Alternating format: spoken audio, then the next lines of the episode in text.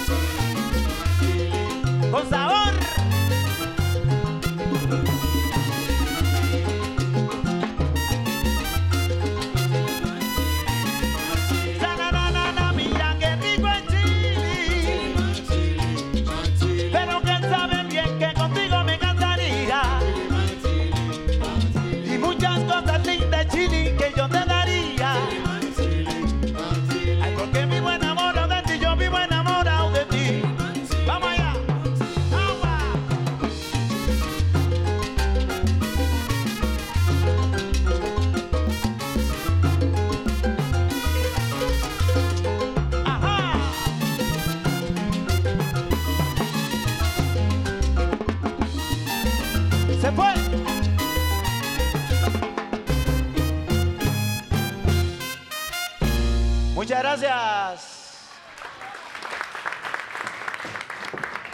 Bueno, y con el corazón lleno de alegría y el cerebro lleno de ideas, todo un equipo, todo un equipo empezamos la transmisión el día de hoy de Aprender a Envejecer, una revista dominical para las personas adultas mayores. Un placer presentarles a nuestro grupo, el que nos estará acompañando durante toda la transmisión. Salsón en clave, bienvenidos, bienvenidas, gracias por estar con nosotros.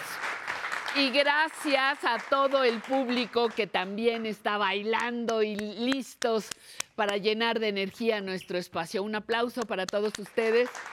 Y de manera, de, de manera especial, le doy siempre la bienvenida a aquellas personas que vienen de primera vez a nuestro programa porque por fin se animaron a estar con nosotros. Y por supuesto le mando un abrazo cariñoso a usted que en casa que desde casa nos está acompañando. Les adelanto un poquito de lo que hablaremos el día de hoy. El Nostalgia del 11, Álvaro Cueva nos va a poner a salivar con un recuento de los mejores programas de cocina en el 11. En Mejorando mi Salud, la doctora Citlali López platicará con un experto geriatra sobre la enfermedad inflamatoria intestinal. No se lo pierda. En la entrevista platicamos con el doctor Isidro Castro Mendoza, médico veterinario zootecnista y docente en la UNAM. Muy importante su aportación, su conversación.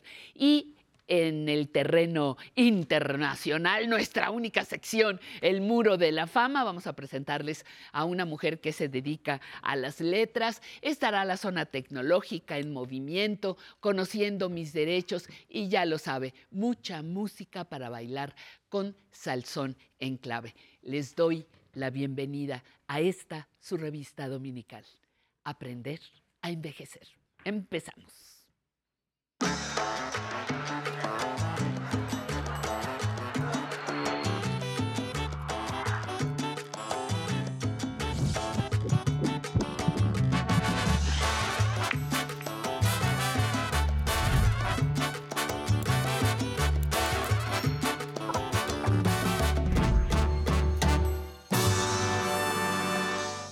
Que no le quede duda, ¿eh? comer alimentos que sean realmente nutritivos es un buen hábito para esta etapa de la vida.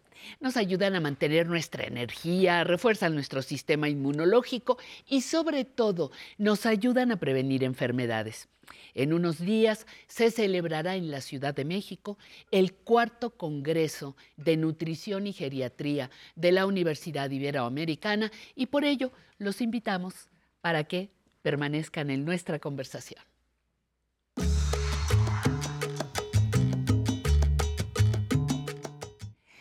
El día de hoy agradecemos la presencia de Oscar Rosas. Él es médico, internista, geriatra y además es coordinador del Centro de Evaluación del Adulto Mayor del Departamento de Salud de la Universidad Iberoamericana.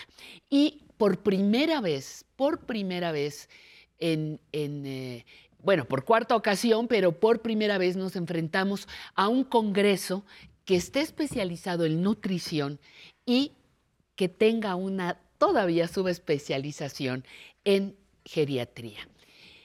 Eso es muy significativo, doctor. Bienvenido, muchísimas gracias. Muchas gracias. Por su Patricia. presencia, gracias. Al contrario, por la invitación. Gracias. Pero es simbólico, es importante que sea el único congreso ya en su cuarta en su cuarta emisión, que se dedique a la geriatría y la alimentación. ¿Por qué es importante hablar de la geriatría y la alimentación? Bueno, definitivamente la nutrición y el ejercicio físico son los dos pilares, son la base fundamental para mantener una buena salud, prevenir enfermedades o incluso yo cuando tenemos una enfermedad, esta, Mantenerla estabilizarlas, ajá, mantenerlas bien. ajá. Se ha demostrado mayor longevidad incluso y mejor calidad de vida en general. Entonces, la nutrición se debe de abordar en diferentes etapas de la vida y en el adulto mayor con mayor razón. Pero fíjate, eh, a veces, doctor, creo que tú lo sabes eso mejor que yo, se piensa que pues como ya para qué, yo ya comí, yo nomás hay las cositas que me gustan, o todo, el otro extremo, ¿no? Todo me hace daño. Este, esto no, esto me causa, esto me, me provoca, ta, ta, ta. Y entonces empezamos a, ¿cuál sería la palabra? Degradar nuestra alimentación. ¿Por Es qué es, importante eh, mantenernos bien ahora en la vejez? Sí, hay que cambiar ese contexto. Sí. Eh, definitivamente la nutrición, ha- la buena nutrición ha demostrado científicamente que nos mantiene muy estables en salud. Ujú. Nos debemos alimentar sanamente, pero desafortunadamente nos falta educarnos en salud todas las personas. Y junto con el ejercicio, que no lo hacemos, en México sabemos que desafortunadamente no hacemos ejercicio, entonces empieza a ser un contexto definitivamente negativo. Tenemos que cambiar eso ya. Eh, todos los profesionales de, las- de la salud debemos eh, conocer ciertos elementos, bases de cómo recomendar alimentarse a las personas. Ujú. No existen suficientes nutriólogos, no existimos suficientes geriatras. Geriatras tampoco. Y luego los médicos u otros profesionales no sabemos educar en alimentación, en nutrición a las personas, definitivamente. Empezamos en ocasiones a prohibir cierto tipo de alimentos, hablo de los saludables, que si tienes diabetes, no consumir ciertas este, frutas. No, la nutrición no se basa en eso, se basa en el equilibrio. Una evaluación personalizada y de acuerdo a las características de cada persona, recomendar un equilibrio entre los alimentos distintos. No hablo de los alimentos chatarra, eso sí, los embutidos los y chatarra, eso sí, ujú. definitivamente hay que eliminarlos. ¿Embutidos podíamos quitarlos fácilmente? Sí, no son necesarios Excelente, definitivamente. Pero algunos profesionales de repente no comas frutas porque tienes diabetes, eh, nada de sal porque tienes hipertensión, Hipertensión. etcétera. Eh, Y no se luego viene la caída por otras broncas, por falta de sal, por falta de sodio, pues, y otras. Sí, mareos, Ajá. baja de sodio en deshidratación y demás. Entonces tenemos que quitar eh, un poquito esa forma de nosotros educar y recomendar. Y para eso, bueno, pues este único congreso se basa en capacitar a los profesionales sobre Eso- eso es nutrición una- y geriatría. Eso es una parte muy interesante, doctor, porque no solamente estás diciendo fal- faltamos, faltamos geriatras, faltamos eh, nutricionistas, sino, o hacemos falta este, nutricionistas y hacemos faltas geriatras, sino estás entrenando a otros profesionales de la salud. ¿Quiénes eh, serían convocados de tu parte a, a formar parte de este congreso? Bueno, todos los profesionales de la salud definitivamente, enfermeros, Médicos, de- enfermeros. médicos generales, médicos especialistas de un órgano específico, obviamente geriatras, obviamente nutriólogos, gerontólogos también, etcétera, todos los profesionales de la salud y también personas que estén muy interesadas o que tengan eh, mucho interés por aprender algo sobre nutrición en el adulto mayor están invitados. ¿Qué, qué se requiere, eh, así a muy grandes rasgos, como qué se requiere para especializarte en la alimentación de la persona mayor? Bueno, desafortunadamente eh, la Universidad Ibero tiene el único curso, y digo desafortunadamente porque es el único curso a nivel Exacto. nacional. Latinoamérica, que tiene un curso en donde médicos, geriatras, nutriólogos y otros profesionales de la salud se especializan en nutrición geriátrica, se llama. Entonces es tan importante que tenemos que tener amplio conocimiento sobre la nutrición en el adulto mayor y solamente existe este curso. Entonces están invitados todos los profesionales a que... ¿Y, y- y qué, qué- qué les das? Es decir, a ver, tenemos que estar bien alimentados en todas las etapas de la vida. No debemos eliminar nada más los productos chatarra, pero los buenos alimentos deben formar parte de nuestra dieta. Entonces cualquiera diría, ay, qué fácil, doctor, pues yo como de todo, este, verduras, fruta, carne, pescado, y, y ya estoy bien nutrido. No, requiere una especialización la dieta de las personas mayores. Se hace hincapié, por ejemplo, estoy pensando, en la proteína, eh, en, en qué se- cuáles son esas áreas de especialización para Sí, la, la dieta de, de la persona mayor. Exactamente, los adultos mayores a nivel clínico los podemos clasificar de diferentes formas. No ¿Cómo? somos iguales todas las Ajá, personas. Exacto. Hay quien llega eh, con un envejecimiento muy saludable, muy sano y activo y demás, y va a tener otras recomendaciones comparado con aquel que ya llegó con dependencia, con discapacidad, que no puede moverse tanto, ya no puede caminar, etcétera, está muy delgado, con fragilidad, sarcopenia. A que ¿Te le- llegan con sobrepeso a personas mayores con sobrepeso? Obesidad, en el adulto mayor y algo peor, obesidad y sarcopenia. Ay, Es decir, poco músculo y fuerza y, Y con gran cantidad de tejido adiposo. Es muy frecuente en México, definitivamente. Eh, esta enfermedad nueva de sarcopenia más obesidad, obesidad sarcopénica, y luego osteoporosis se le une. Se le llama obesidad osteosarcopénica. Entonces, todos los tres tejidos principales, que es grasa, músculo y hueso, se ven afectados y bueno, tiene repercusión en la salud in- increíblemente. Entonces, tenemos que especializarnos los profesionales para saber tratar a los diferentes tipos de condiciones clínicas que observamos en las personas mayores. Claro, tú hablas y has sido muy, muy claro, eh, eh, preciso. Hay que particularizar. No, la dieta no puede ser igual para todas las personas, de acuerdo a su estado de salud, etcétera. Sin embargo, no debo quitar alimentos. Es mejor saberlos combinar. Sí, exactamente. Eh, en general, en el adulto mayor se requiere una alta cantidad de ingesta de proteínas de origen animal o de origen vegetal. Sí. ¿Para qué? Para que los músculos tengan suficiente fuerza y cantidad muscular. Porque si no tenemos suficiente aporte de proteína, aunque hagamos mucho ejercicio, nos vamos a desgastar. Exacto. Tiene que haber un equilibrio en lo que gastamos y en lo que consumimos. Después, una alta cantidad de vitaminas y minerales y principalmente antioxidantes, que son necesarias para contrarrestar el efecto de las enfermedades o, la pre- o prevenir la aparición de las enfermedades como tal. Y el mismo envejecimiento, ¿no? El Y el mismo propio el proceso propio, de exactamente. ¿no? envejecimiento que todos vamos a cursar. Todos. pero podemos envejecer saludablemente. Exactamente. Entonces, en todos los pacientes les comento que eh, formen músculo, que tengan buena cantidad de masa muscular y fuerza muscular. Eh, la menor cantidad de tejido adiposo, porque un cambio del envejecimiento es el acúmulo de tejido adiposo en diferentes Sí, se partes de empieza, nuestro cuerpo. ¿verdad? A acumular. Ajá. Y baja la cantidad de, de hueso.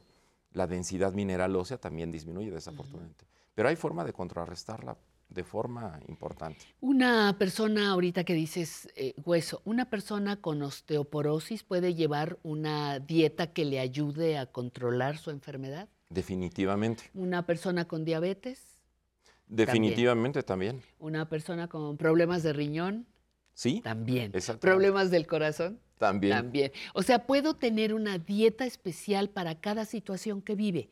Eh, digo, para cada individuo, para cada persona. Sí, existe una gama enorme, una diversidad enorme de perfiles clínicos de las personas con enfermedades, con dos, tres, una o sin enfermedad. Sí, claro. Y tenemos que saber cómo educar por lo menos todos los profesionales. Si no somos nutriólogos todos, no vamos a dar un plan de alimentación muy personalizado porque eso lo hace el nutriólogo. Exacto. Pero como médico, como geriatra, geriatra, o como enfermero, como terapista ocupacional, terapista físico, etcétera, tenemos que saber educar porque no, no podemos llegar a todas las personas, los especialistas. Exacto. Entonces, por lo menos recomendarles, a ver, debe de consumir sus tres frutas mínimas o hasta cinco al día, son muy necesarias, alta cantidad de verduras, buena cantidad de proteínas, origen animal o vegetal, etcétera. Oye, y regresando un poco, antes de que nos gane el tiempo, regresando un poco al entrenamiento que ustedes dan, ¿cuánto tiempo dura esa especialidad de alimentación geriátrica en la Ibero? Solo un año. Es Solo una especialidad corta. Materias, cuéntanos de qué, eh, en qué los capacitan. Bueno, eh, hay nutrición en el adulto mayor Sí. eh, sin enfermedad, sano, saludable. ¿Sí te llegan adultos mayores saludables? Sí, cómo no, tenemos un centro de evaluación ahí en el adul- del adulto mayor en la. Universidad de Ibero, en el Departamento de Salud, y ahora lo coordino, y un laboratorio de ejercicio físico. Entonces llegan muchas personas, eh, ya de varios estados afortunadamente, ya estamos algo llenos, pero bueno, todos son bienvenidos.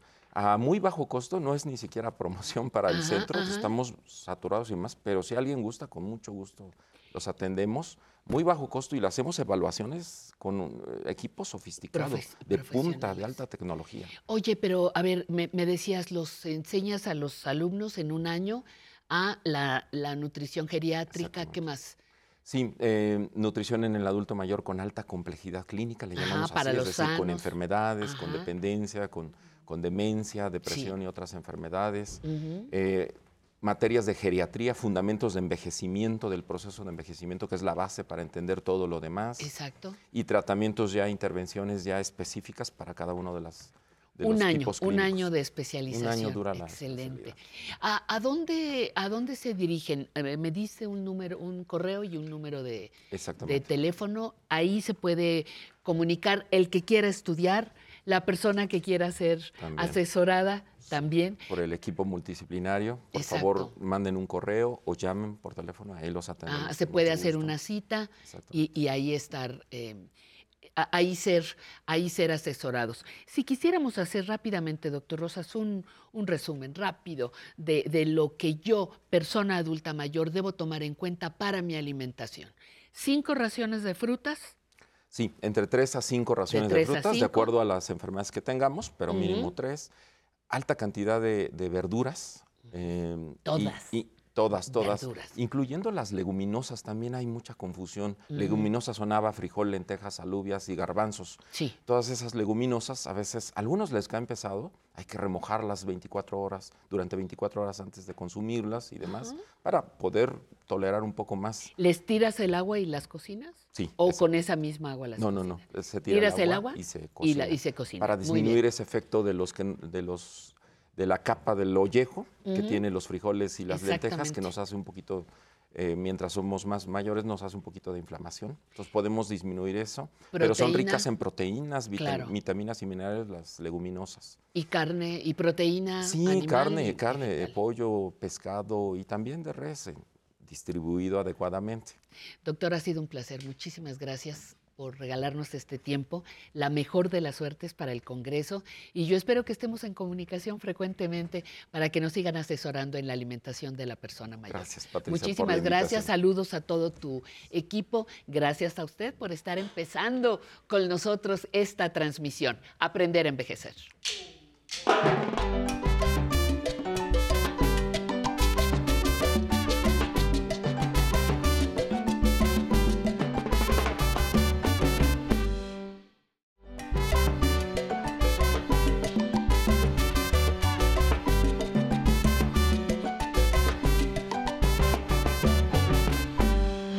Y ahora vamos a una sección que nos gusta muchísimo, la vejez en la historia.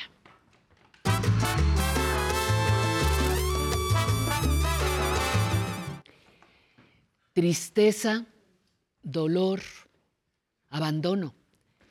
Son los sentimientos que refleja esta pintura que vamos a ver del gran Vincent Van Gogh. La llamó anciano afligido o también se conoce como En las puertas de la eternidad.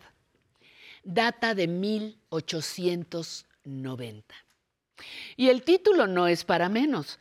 Él mismo atravesaba un momento muy difícil de su vida, ya que estaba recluido en un hospital psiquiátrico francés, recuperándose de aquel famoso incidente de automutilación.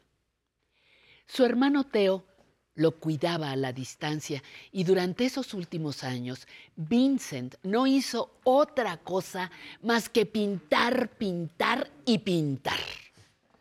Las emociones, los sentimientos fueron objetivos claros en la obra de Vincent Van Gogh. Las pequeñas emociones son grandes capitanas de nuestra vida y las obedecemos sin saberlo, comentó él alguna vez. Y ahí están sus valiosas obras que nunca pudo vender, lo que lo orilló a vivir en constante precariedad. Paradójicamente, hoy en día sus obras alcanzan precios millonarios.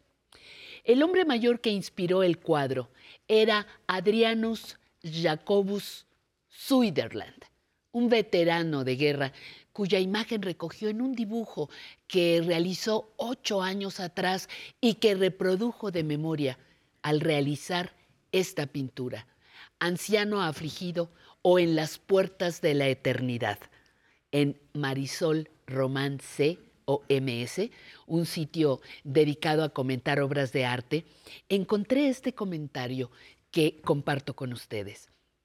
Esta obra representa una especie de autorretrato, no en fisonomía, sino en postura.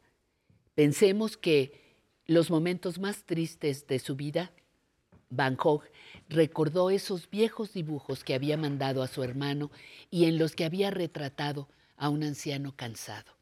Ese anciano apenado que como él esperaba en las puertas de la eternidad. Vincent Van Gogh falleció a los 37 años y esta pintura que realizó en los últimos años de su vida se encuentra en el Museo Kröller-Müller, Oterlo, en los Países Bajos.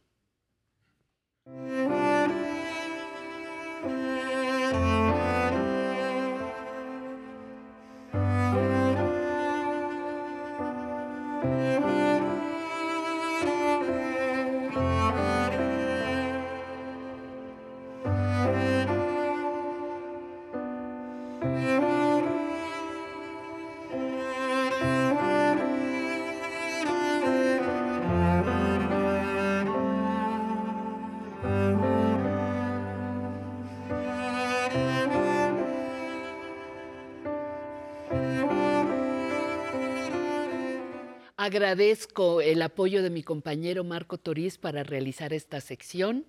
Con mucho gusto ahora, todo el equipo le invitamos a bailar con Salsón en clave. Y esto que se llama la esquina del movimiento. ¡Vamos!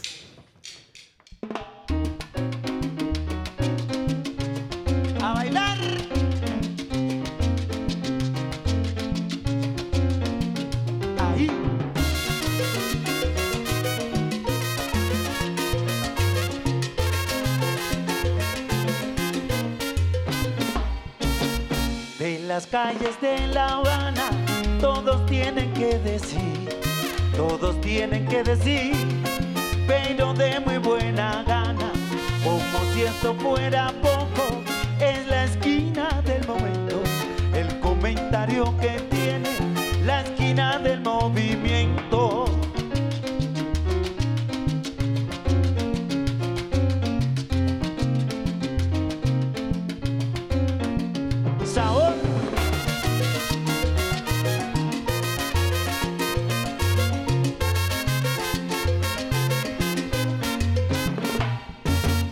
De las calles de La Habana, todos tienen que decir, todos tienen que decir, pero de muy buena gana, como si esto fuera poco, es la esquina del momento, el comentario que tiene la esquina del movimiento.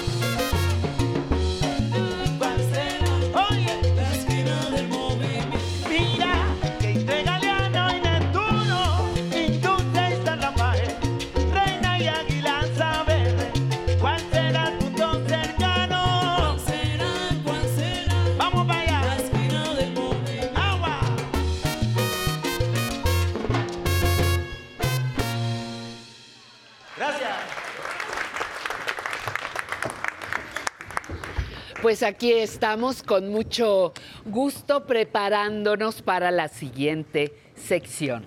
¿Se acuerda usted cuál es? Nostalgia del once.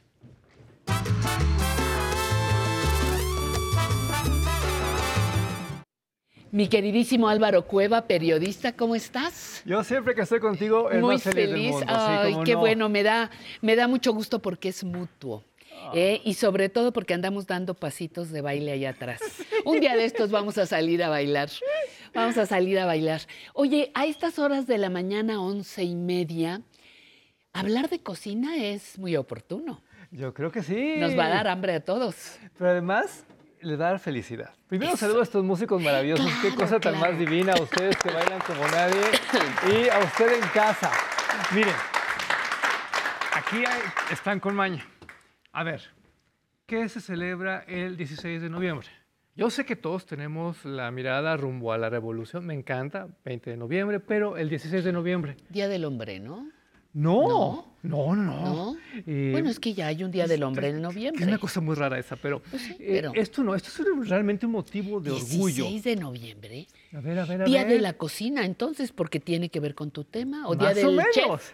Del chef. La cocinera, día de la cocinera. No. Ahorita lo, instru- lo instituimos. Yo- el 16 de noviembre de 2010, la gastronomía mexicana fue declarada Ah, por la UNESCO como patrimonio. Patrimonio Inmaterial de la Humanidad y eso nos tiene que llenar de orgullo a todas, a todos y a todas porque fuimos los primeros en todo el mundo y es que nuestra gastronomía es de lo Lujo. mejor. Y si no me creen, vámonos hasta 1998, hace 25 años.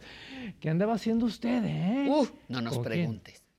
Mire esto y goce.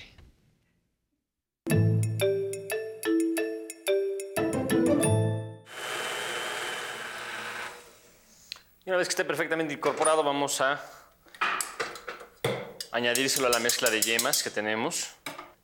De la misma forma que añadimos la crema, vamos a hacerlo suavemente y envolvemos, procurando no eh, sacar el aire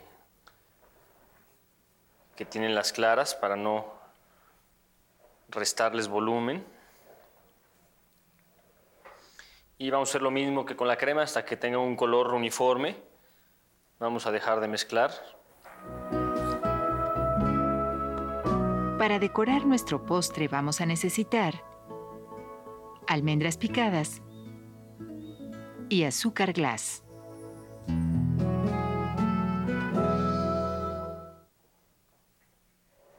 Una vez que tenemos lista la mezcla, vamos a presentarlo en un pequeño refractario.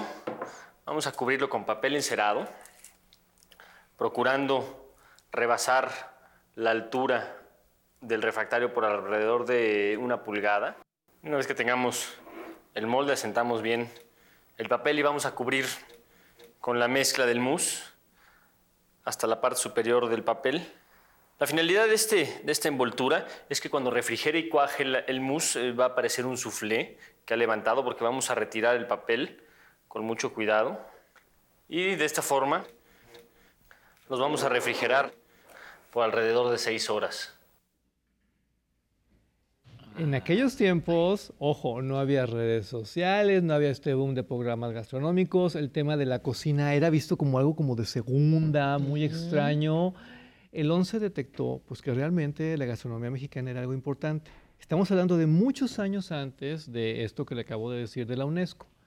Y el chef Paulino Cruz realmente innovó.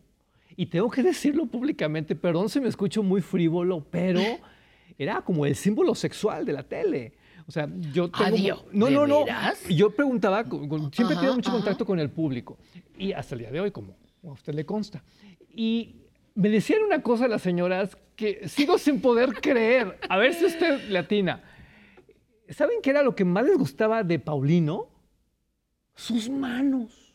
O sea, les encantaban las manos del señor. Y hoy él asesora cuestiones gastronómicas, es una gran personalidad, está retirado de los medios. Este programa fue tan importante que luego en 2007 se retomó, pero el caso es que, que quiero que hagamos un gran viaje por la gastronomía en el 11 y esto que viene a continuación es entrañable. Goce.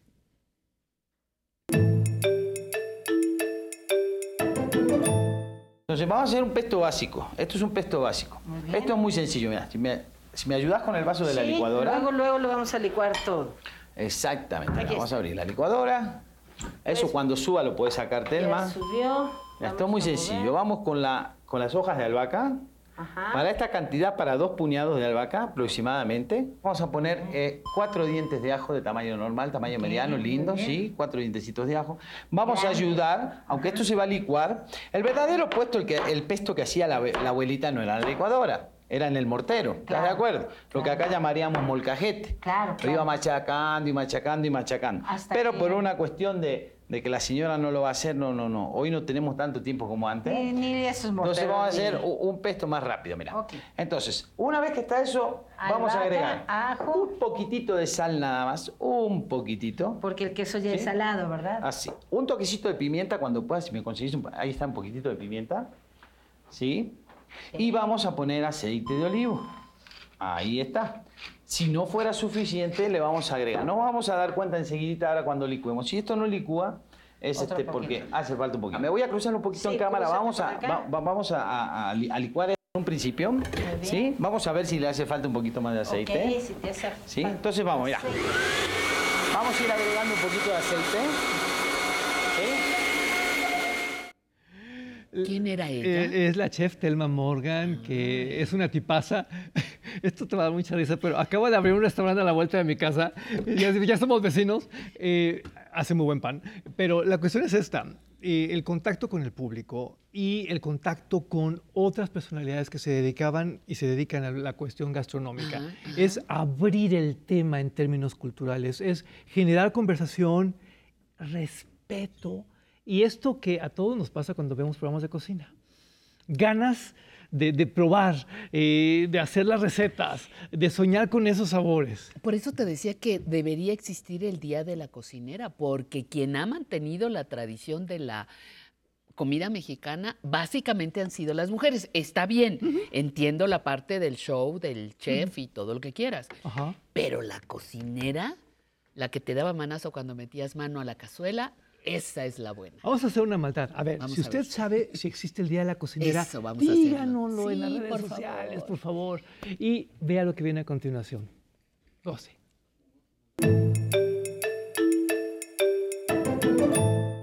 En su puesto del mercado, Miguel Ángel nos prepara el guasmole de zancarrón.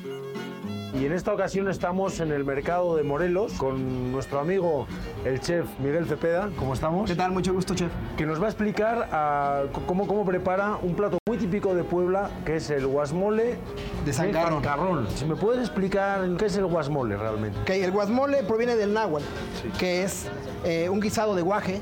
El guasmole es un, un platillo típico de la Mixteca poblana, donde se acostumbra a comer eh, festividades. Eh, ¿Tendría que ver, por ejemplo, con un mole de olla en la concepción? Parecido, pero los sabores totalmente diferentes. diferentes. ¿no? Claro, muy bien. Totalmente diferente. Eh, me comentabas que hay dos formas de, concebir el- o, de preparar el guasmole, ¿no? Una son dos maneras tradicionales. Una manera es que tenemos aquí el, el zancarrón crudo, en lo cual hacemos un consomé, este, una versión en donde podemos el zancarrón, que es este, una vez ya hecho barbacoa a pie de horno con, con pencas de maguey, donde se saca ya y ya está hecho barbacoa y le da un sabor, pues bueno, como la barbacoa, ¿no? Lo que es el maguey y desarrolla unos Bueno, aromas tendría también un aroma muy- interesantes, muy- muy, muy interesantes. interesante. Y esto cuando sacamos la cazuela es mantequilla pura, se, se corta con una cuchara y es Eh, ¿Cómo hacemos el de, el de olla? Porque no todo el mundo va a tener la oportunidad de hacerlo en el hoyo de barbacoa, ¿no? Bueno, Vamos ok. a hacer, digamos, el tradicional, El tradicional, pero que se hace eh, en pero bueno, les reitero que también esto lo pueden encontrar en el mercado.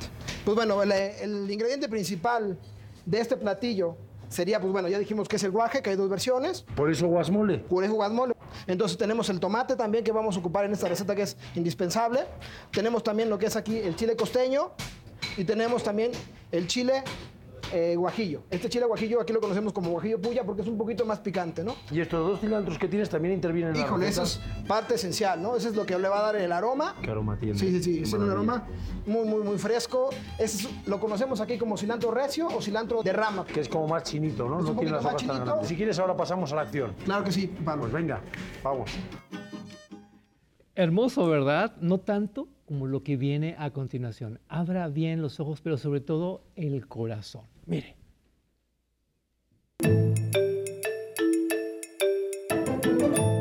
Está aquí todo dispuesto para hacer nuestras yemitas, dulce de origen virreinal conventual. Y como todo postre de origen conventual se hace en cobre. En un caso de cobre vamos a hacerlo como tiene que ser. En un caso de cobre vamos a hacer la cocción de estas yemitas. Aquí tenemos ya las yemas batidas y mezcladas con el azúcar.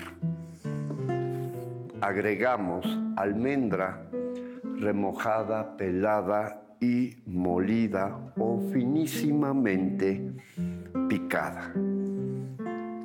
La integramos a nuestra mezcla casi como si fuera un turrón. ¿Y qué son estas yemitas? Pues son unas bolitas de yema, de huevo, dulces, con sabor almendra y revolcadas en azúcar y después envueltas en papel de china de colores. Ya que tenemos esto mezclado, lo vamos a poner en el caso de cobre. Como todos los dulces populares de origen conventual, es un dulce muy dulce, pero exquisito.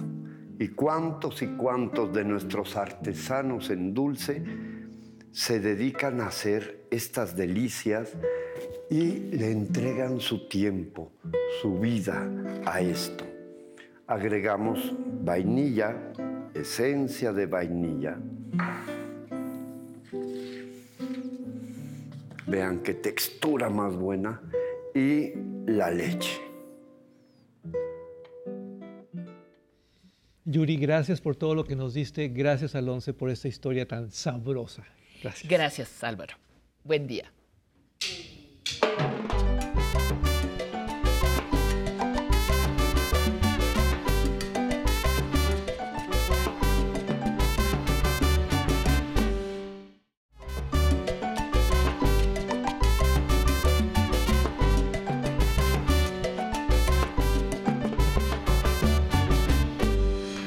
Muchísimas gracias por acompañarnos. Nos encanta que esté usted ahí en casa haciendo compañía a todo este gran equipo que trabaja para usted.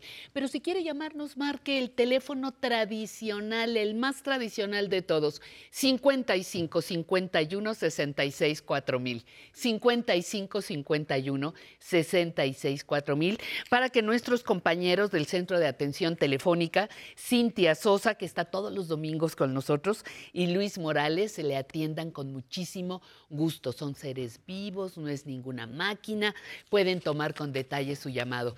Y no se le olvide que aprender a envejecer tiene un correo especial para usted, público aprenderenvejecer.tv. Y el canal 11, el 11 pone a su disposición la aplicación 11 más para que podamos estar cada vez más cerca. Y ahora voy con la con las llamadas de nuestros eh, amigos radioescuchas en nuestras redes. Eso es fundamental para nosotros. Nora Elena Huerta Méndez dice que gracias por los consejos y enseñanzas. Katy Zavala, bienvenida. Estoy disfrutando de tres horas de programación. Eh, Luis Manuel Covarrubias, como no, puedes llamar a nuestro centro de atención telefónica. Ahí te dan con mucho detalle los datos que estás solicitando.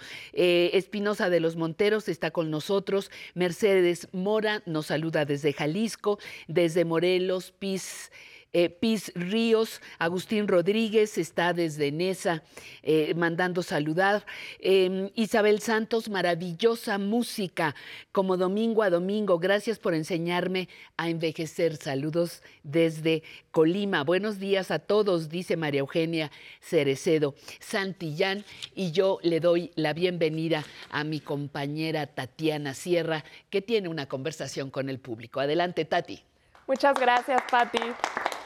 Muchas gracias y como siempre, los saludo con mucho cariño a todos los que se encuentran desde casa. Deseo que sigan disfrutando de su domingo. Y el día de hoy nos acompaña Josefina Espinoza, de 74 años, que es la primera vez que viene al programa y nos quiere platicar su experiencia con el programa.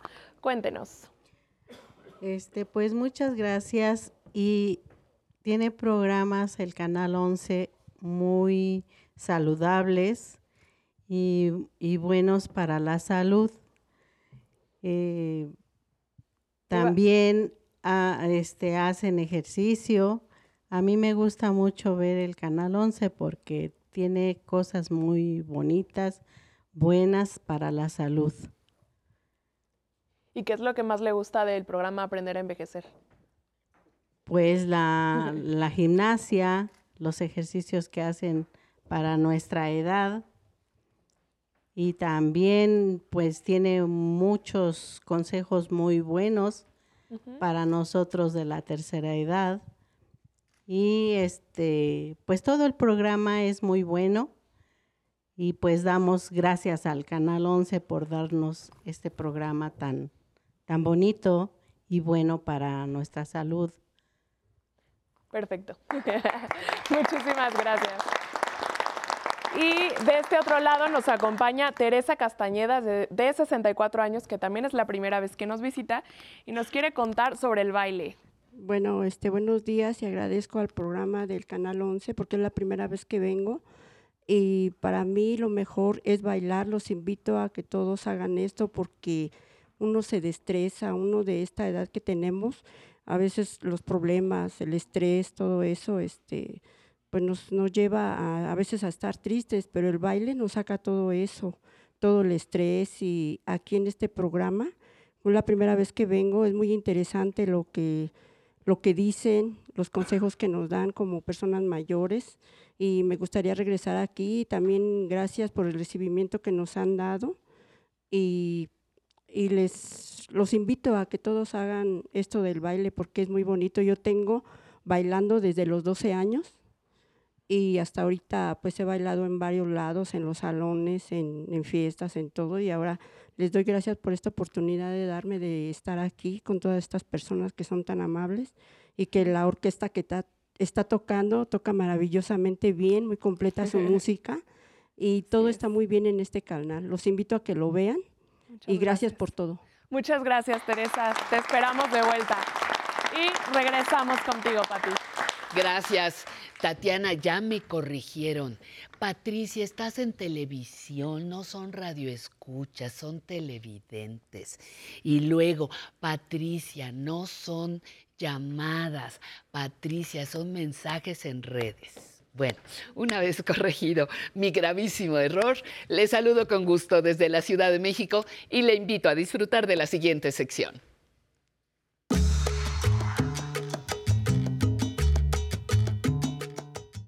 Llegó el momento de mejorar nuestra salud. Oiga, como cada domingo, qué alegría estar con ustedes, con el público en vivo que nos alegra tanto el corazón y por supuesto con nuestros músicos.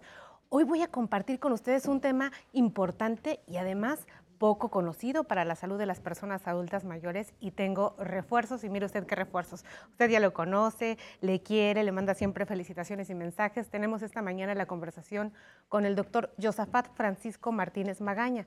El doctor es médico geriatra y los dos vamos a platicar de enfermedad inflamatoria intestinal. Bienvenido Josafat, muchas gracias por estar aquí. Muchas gracias por la invitación.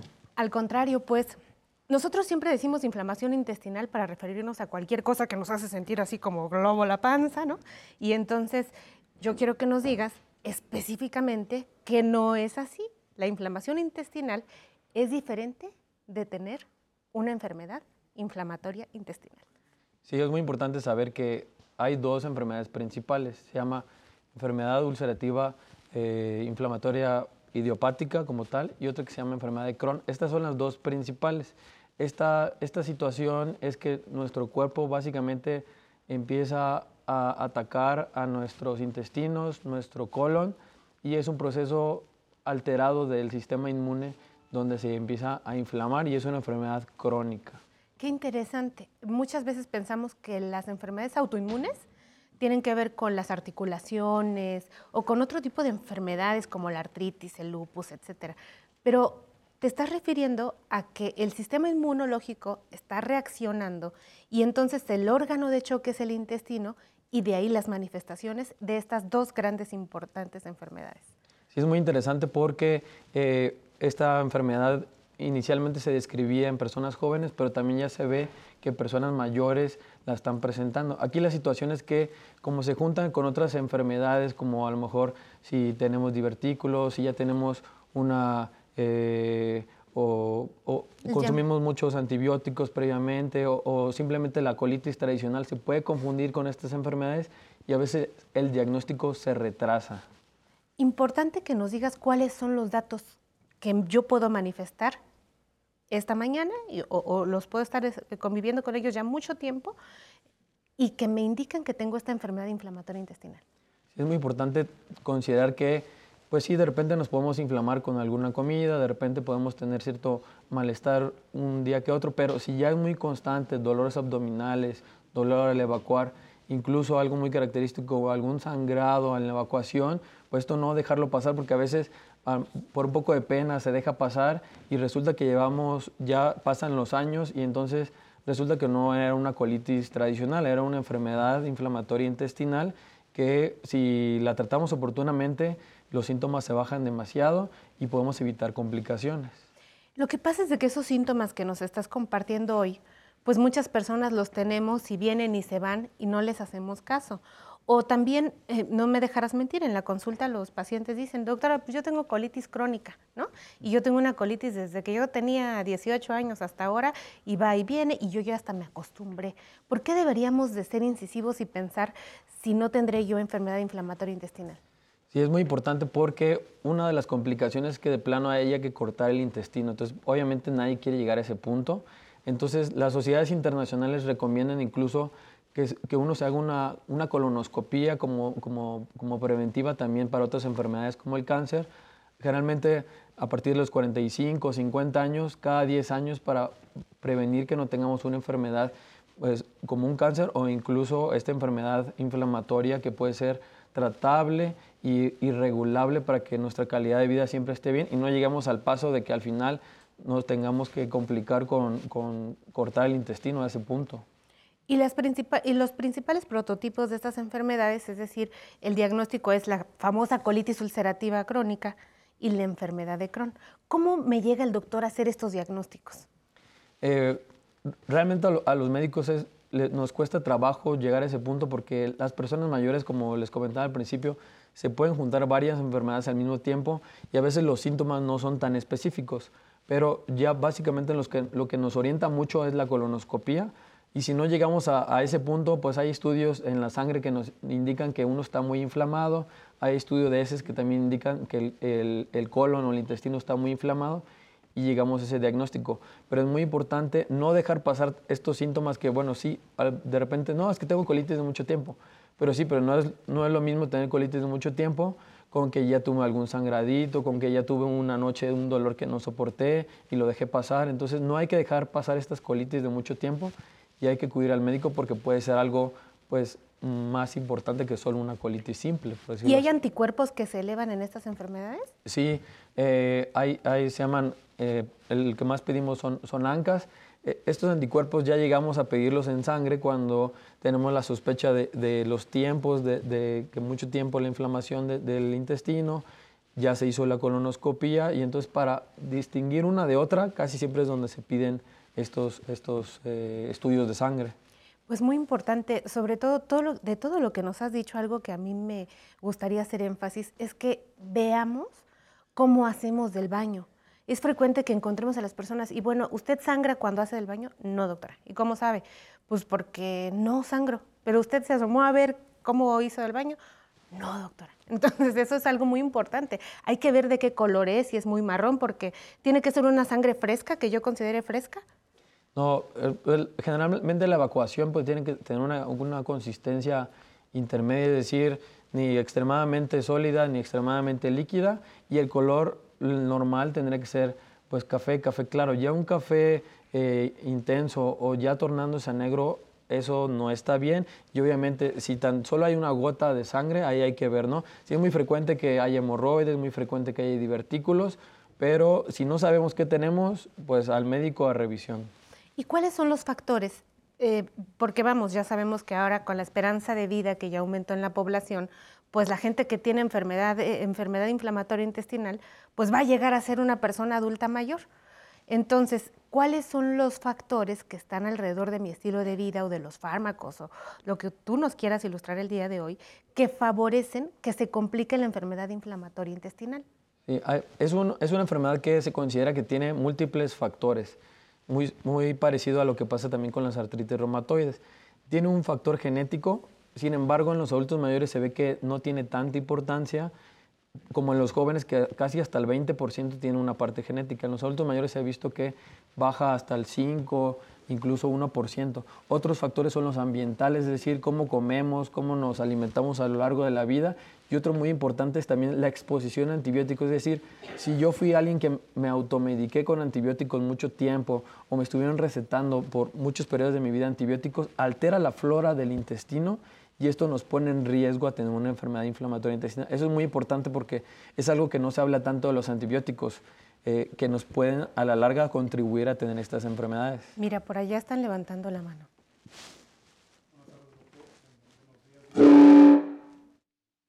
¿Se oyó un ruido? Ah, perdón. Bu- buenos días, eh, eh, doctor. Eh, mi nombre es Javier Vega, tengo 50 años y mi pregunta es, a pesar de que uno tiene problemas de la gastritis y toma medicamento, va al doctor, se hace todos los exámenes y parece que el doctor dice, estás bien, ¿por qué vuelve a regresar la, la enfermedad o la molestia? ¿Habrá alimentos o hay medicamentos que te pueden dañar la flora intestinal? Ok. Sí. E- e- Es, muy importante conocer que sí hay incluso alimentos que pueden alterar tanto la movilidad del intestino, pueden abrir nuestro, nuestro esófago y, y favorecer a que se regrese el jugo gástrico y el estilo de vida de cómo hemos comido durante toda nuestra vida también favorece. Hay veces que nadie nos dice que hemos comido mal durante 20 años y resulta que, que, pues, nos dicen corrige esta alimentación y nos cuesta un poco de trabajo. Entonces la alimentación pues sí es un factor muy importante para cómo lo sintamos. Y si me permites ahí abonar un poquito, Josafat, pues es también el estado emocional, que es importantísimo, Muchas personas dicen, no, doctor, es que mi órgano de choque es justa- justamente el intestino, porque ahí hay un propio sistema nervioso importantísimo que le da información al sistema nervioso a través de un nervio que se llama vago. Entonces, para que nosotros podamos tener una buena salud intestinal, hay que tener buena salud emocional, porque además esta microbiota de la que hablaba el doctor eh, Magaña, pues es importantísima porque se desequilibra precisamente cuando uno está en estados de estrés crónico, de tal forma que si ya sabemos que tenemos enfermedad inflamatoria intestinal, que la adquirimos cuando éramos muy jóvenes, que nos va a acompañar cuando somos personas adultas mayores, pues hoy que aprendimos aquí en el programa todos los factores que están involucrados, lo mejor es decirles, alto, ¿no crees? Pues es muy importante este tema. Muchas gracias por estar con nosotros, Yosafat, como, como siempre. Y bueno, pues, ¿algo, ¿algo más que les quieras decir a las personas? Pues es muy importante que si ya nos dieron la sospecha que podemos tener esto, sí es muy importante cuidar la cuestión de la malnutrición, es decir, es fácil que nos desnutramos, hay que cuidar también la osteoporosis porque va muy relacionada y también un déficit de vitaminas que también va muy relacionado, hay que tener esto también muy en cuenta. No, pues esto fue una salud integral 100%. En pocos minutos nos has ayudado muchísimo, Yosafat, como siempre. Pues muchas gracias. Ojalá que puedas seguir con nosotros. Y bueno, a ustedes que hacen posible y que están pendientes de la sección de Mejorando mi Salud, sigan disfrutando de este agradable e increíble domingo que pues se trabaja con mucho cariño para todos ustedes y acuérdense que es el único programa que habla de longevidad exitosa. Aquí estamos aprendiendo a envejecer. Vamos al corte.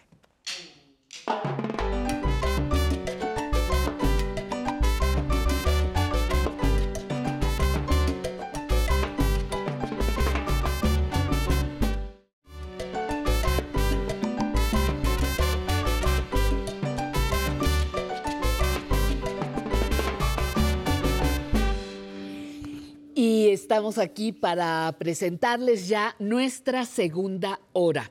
En Zona Tecnológica, Alan Calvo nos compartirá la primera parte de su exposición sobre iconos en un dispositivo móvil.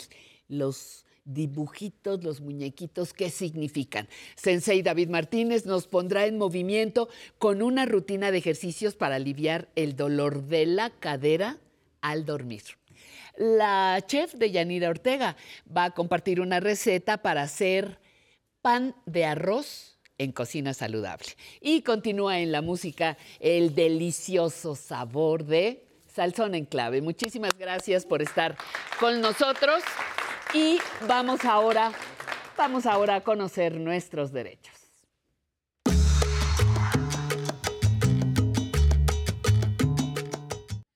Licenciada ya sana, lista, recuperada. Sana y salva. Sana y salva. Con el virus ya como... Bajo control. Bajo control. Nos han tomado los virus de la mano en estos últimos Pues días. esta es la época, ¿no? Sí. De esas Es- enfermedades. Es la época y unos antes, otros después nos toca, nos toca más o menos surtidito. Nancy Rivero, abogada, ¿qué tema nos traes para el día de hoy? Derecho a la movilidad. Derecho, ahora sí ya me sorprendiste. ¿Qué es eso de derecho a la movilidad? A ver, Pati, es algo con lo que vivimos a diario. Sí. Y no...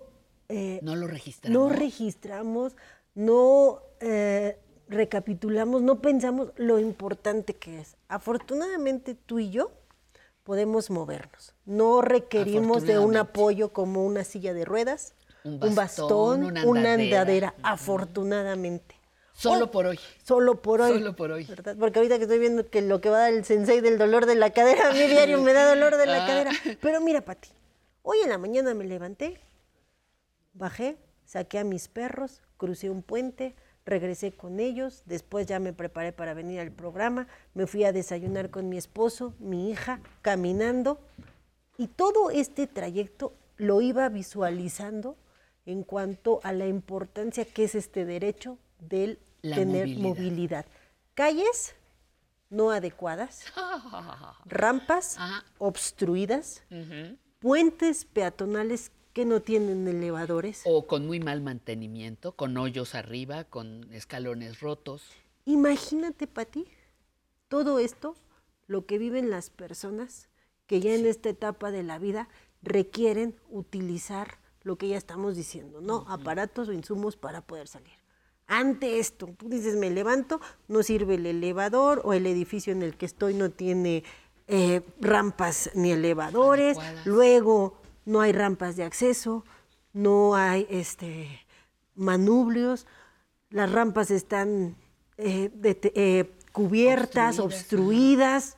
Pues, ¿Para qué salgo, no? Y entonces, mi Pati, Sí, sí, claro. la movilidad, este derecho que por más sencillo que parece, se nos vulnera y aparte, con esto vulneramos otros como el derecho a la autonomía, la independencia y la dignidad de las personas de que no pueden salir, desplazarse libremente o moverse. Llegas los, los servicios públicos, Patti, los servicios públicos, los, los camiones, el metro no son accesibles, el lugar para personas adultas mayores están no utilizados. Entonces es una falta de conciencia que para eso estamos aquí, falta de conciencia en mi familia, en la sociedad, en el sector privado, en el sector público. Se llamaba, cuando yo era chiquita, se llamaba educación cívica. Exacto. Eh, educación para aprender, mira, hay varias cabezas que afirman que también, eh, aprender a vivir en sociedad. Este no es tu ombligo el que mueve al mundo, ¿no? Exacto. Vives en sociedad, hay personas que requieren de tu atención, tu apoyo o que van antes que tú. Exactamente. ¿no? Lo ves en, en el tráfico, lo ves en la cola de, de- de pago, en el cine, en fin. Eso se llamaba educación cívica, misma que no existe, porque ya cada vez estamos pues más, Más alejados de eso. apaches, que me perdonen los señores apaches, pero, pero estamos muy, muy mal educados y justamente por eso es muy bueno que nos recuerdes este derecho, derecho a la movilidad y tendría que ser el respeto El respeto. por exacto. parte de la sociedad, que en teoría somos normales, sí podemos movernos y ve lo que hacemos. Estacionamos en rampas, no le cedemos el lugar a la persona, no les respetamos en su limitación física. O nos ponemos ahí en los pasos de cebra y dejamos los Los carros, coches. entonces la gente se tiene que estar ahí moviendo, eh, jugándose el pellejo para Mm, poder mm. atravesar una calle. Entonces, Pati, los servicios públicos, bueno, pues existe la obligación. eh, la, la Convención Interamericana sobre la Protección de los Derechos de las Personas Mayores señala como uno de los derechos fundamentales la movilidad, Movilidad. de las personas, en el cual obliga a que instituciones públicas, privadas, adecúen sus estructuras físicas para que se pueda lograr esta accesibilidad de poder ingresar a solicitar un servicio público, ir a pagar el agua, a solicitar un servicio privado, ir al banco y que yo pueda moverme. Claro. También establece que todas las cuestiones de señalización deban de ser claras y accesibles para las personas mayores. Luego hay unos signos ahí que yo tampoco, nomás ni les entiendo, ¿no? ¿Qué significa esto? Evidentemente las cuestiones de trato preferente y digno hacia las personas mayores y lo abrimos a otra vertiente también, mi Sí. Pati. No solo nos vamos a quedar en este derecho en cuanto a la movilidad física, también tenemos la movilidad digital, porque si yo no puedo salir por todas estas cuestiones que ya dijimos, puedo hacerlo a través de los medios remotos con que se cuenta, es decir, la tecnología. Poder acceder a la mejor a un servicio a través de la tecnología, consultar a mi médico a través de las herramientas de- de telecomunicaciones, con el Internet, poder solicitar vía electrónica mis medicamentos. Y este es otro derecho que imagínate qué importante es para poder eliminar lo que llamamos la brecha digital que existe de las personas mayores. Y ahí está Alan Calvo. ¿no? Afortunadamente A- a- tenemos aquí a Alan claro. apoyándonos a diariamente reforzar este derecho, porque además también se vulnera. ¿Cuántas veces falla el Internet? Los er- ya tanto los lugares de accesos públicos, Públicos y donde privados, debe ¿eh? de Ujú, existir redes, por ejemplo, aquí en la Ciudad de México que existe la red pública de internet para que todos nos podamos conectar, pues muchas veces es difícil o deficiente, ¿no? Las empresas que proporcionan los servicios de internet, pues también con algunas deficiencias en, en ocasiones que no me permiten acceder a la velocidad o al requerimiento que yo tengo. Entonces, la movilidad, por más sencilla que se vea, por es algo con, el, con lo que yo convivo diariamente y he convivido a todo lo largo de mi vida. Es un derecho fundamental para las personas mayores. Fíjate, me quedaba pensando, Nancy, en la persona mayor o no mayor que se queda en casa por esta falta de movilidad, por esta falta de facilidad, eh, por no vivir en una ciudad amigable, ¿no? Como se le llama con las personas. ¿Cómo repercute eso en el movimiento de su cuerpo? Porque si dejo de moverme, mi cuerpo lo resiente. Y en mi salud emocional. Ha de ser muy fácil deprimirte, ha de ser muy fácil eh, ver afectada tu autoimagen, tu autoestima. No puedo salir, a nadie le importo. Mira cómo está, salí, me caí, salí, me atropellaron, me empujaron, no me respetaron.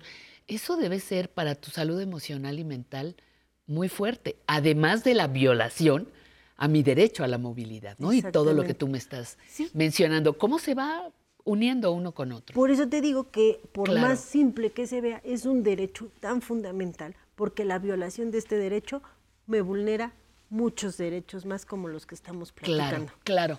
Eh, hay una pregunta del público, por favor, adelante. Buenas Guadalupe, por favor.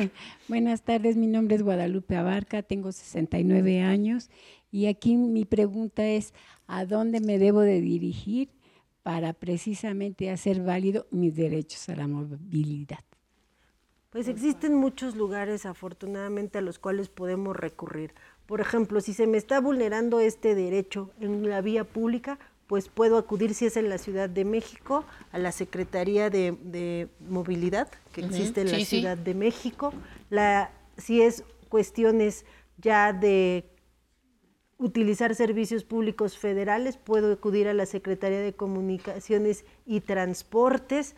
También, si está en el metro, pues acudir a las instancias que tiene el Ahí propio, el propio eh, sistema. sistema colectivo del, del metro. Si yo veo que un buen ciudadano me obstruye la rampa para salir, pues denunciarlo ahí cerca a, la- a alguna patrulla que exista para qué, porque en los reglamentos de tránsito está prohibido esto y existen infracciones y sanciones por estar vulnerando estos derechos. Si yo tengo una falta de accesibilidad en algún edificio público o privado, incluso me puedo ir, Patti, hasta denuncias en comisiones de derechos humanos, Humanos. o el Consejo Nacional para Prevenir la Discriminación. El Esos CONAPRED. edificios, esos hoteles, esos restaurantes que tienen escaleras enormes, que no existe elevador, que no existe rampa, hay que denunciarlos porque es la única manera en la cual las autoridades van a saber que esos lugares están incumpliendo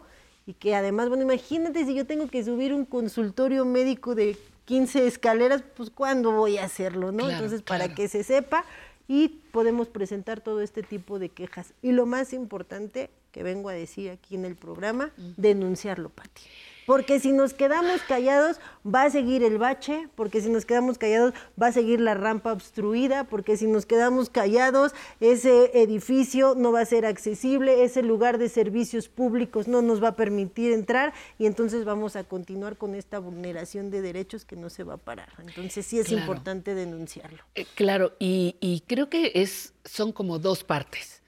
Uno, la denuncia, cierto, esta parte no funciona, y la otra es la atención de las autoridades, porque luego las mismas autoridades te, te violentan o te eh, atienden poco, o ay, señor, sí, ya, muchas gracias, ay, sí, gracias, el que sigue, ¿no? nota. No, Ya sí, tomé el y- y muchas veces eso también desalienta. Hay otras, hay otras opciones, pero yo creo que la denuncia tiene que haber personal capacitado y dispuesto a atender. Es lo que estamos buscando, Buscando. Pati, porque en muchos lados me dicen, no hombre, pero si se les da una atención que... De primero, a los O sea, adultos pues entonces mayores. a Ajá. los adultos que siguen este programa son de otro planeta, ¿o Yo qué? creo. Porque continúan las vulneraciones de los derechos. Claro, Pero claro para eso que sí. estamos aquí. Muchísimas gracias, Gracias mi a ti, querida. Nancy, un placer y siempre que nos estás trayendo novedades, novedades que nosotros que nosotros estamos también aprendiendo a incluir en nuestra vida diaria. Vamos ahora a leerle algunas de las llamadas del público. Mire, Beatriz Arroyo Barreto nos dice, nos llama desde Nicolás de los Garza. García, el Nuevo León, de los Garza García, el Nuevo León, dice que el próximo 22, o sea, el miércoles, su esposo cumple 86 años. Así que le mandamos una felicitación a don Manuel García Martínez por sus 86 años de vida. Ahí nos guarda una rebanadita de pastel, por favor. Lo felicita a su esposa Beatriz Arroyo Barreto. Carmen Sánchez desde Morelos manda un saludo a Son Clave, Salzón en Clave, nos manda un saludo, le gusta mucho la música, desde Huastepec, en Morelos. Eva Luz Camacho Sánchez, desde Guamúchil, Sinaloa, felicita a todo el equipo de producción. María Esperanza Rodríguez, de San Luis Potosí, le pasamos su llamada a la licenciada este, Nancy Rivero. Eh, está también Josefina González desde Tijuana. Dice que a partir de qué edad los pediatras ven a los adultos mayores. Formalmente, tú eres adulto mayor, persona mayor, a partir de los 60 años en México. A partir de los 60 años. Sin embargo, la especialidad en geriatría te puede atender desde los 50. Así que tú decides, ya andas por los 66, pues ya eres sujeto de atención geriátrica. Esto es Aprender a Envejecer. Muchas gracias. Vamos con Cocina Saludable.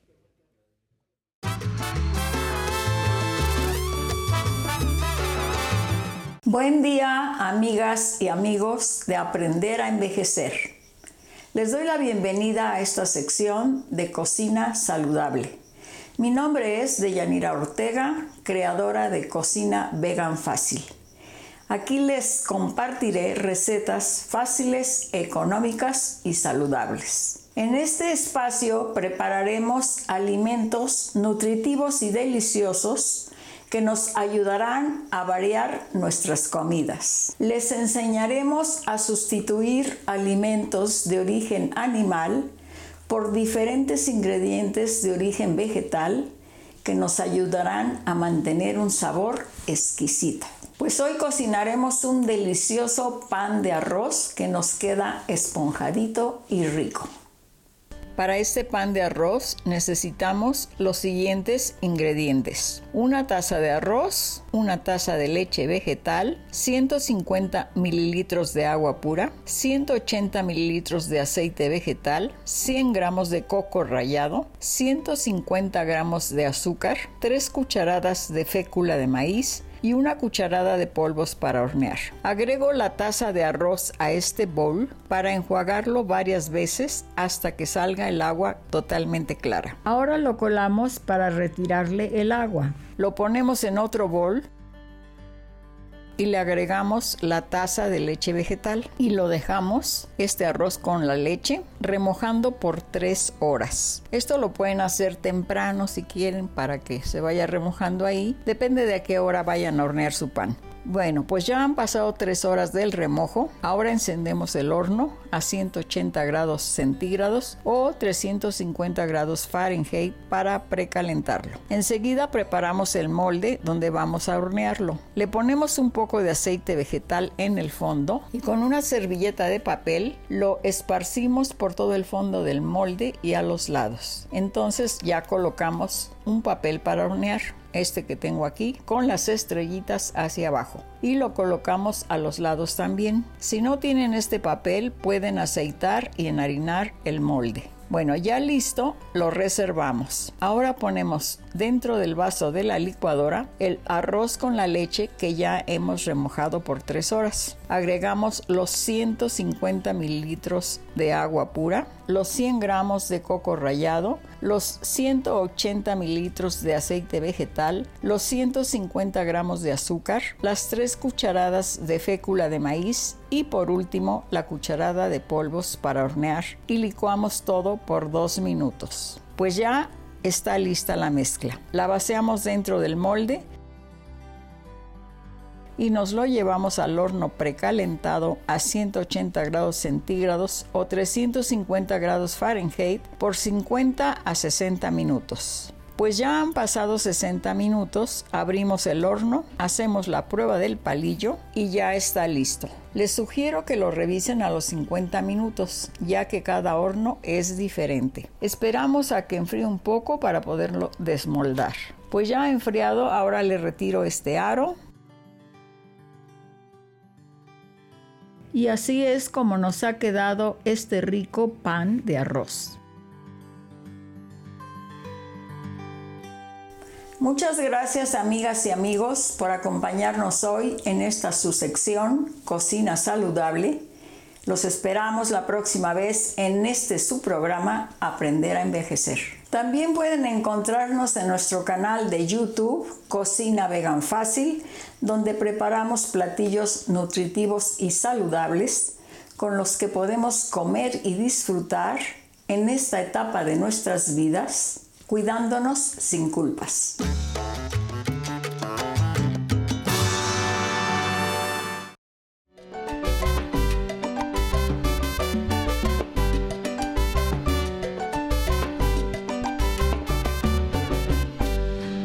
Y ya estamos listos, ¿verdad? Listas todas las personas para la siguiente sección con Alan Calvo.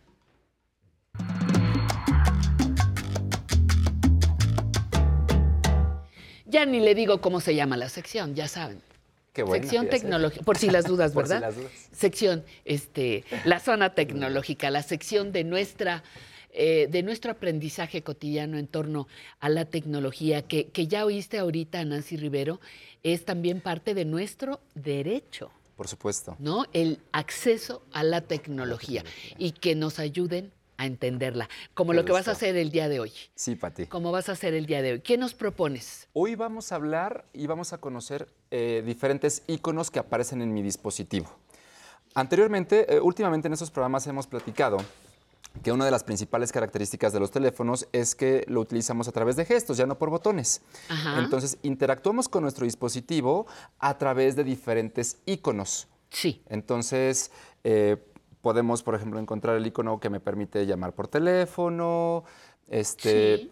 otros iconos. Oír música, Oír entrar a una aplicación. aplicaciones, pero hay iconos que no son botones, simplemente están en la pantalla para brindarnos información acerca de mi, de mi dispositivo. Entonces, ¿qué quiere decir esto? Sí. ¿qué Que al decir? conocer yo estos iconos y su significado, voy a poder interactuar mejor con mi dispositivo, lo voy a poder entender mejor.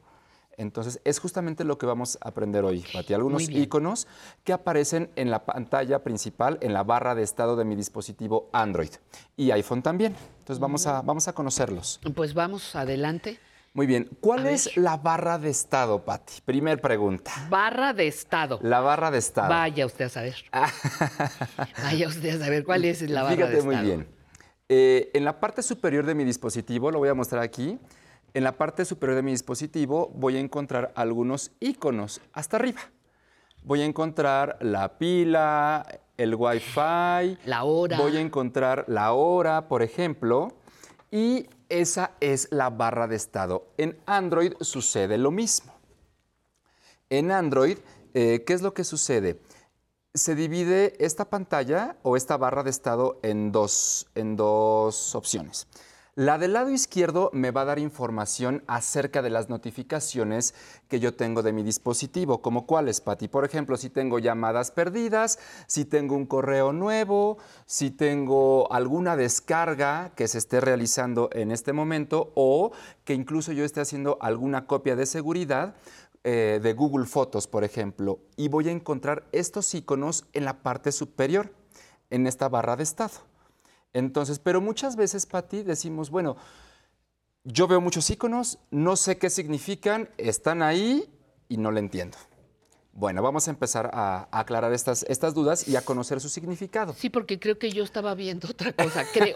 La barra está en dónde? Esa barra de, de Eh, estado es la, es la, en la parte superior de la pantalla. hasta arriba. Exacto, donde está, por ejemplo, aquí donde está la hora, No, sí, está bien, está bien. La hora, Ajá.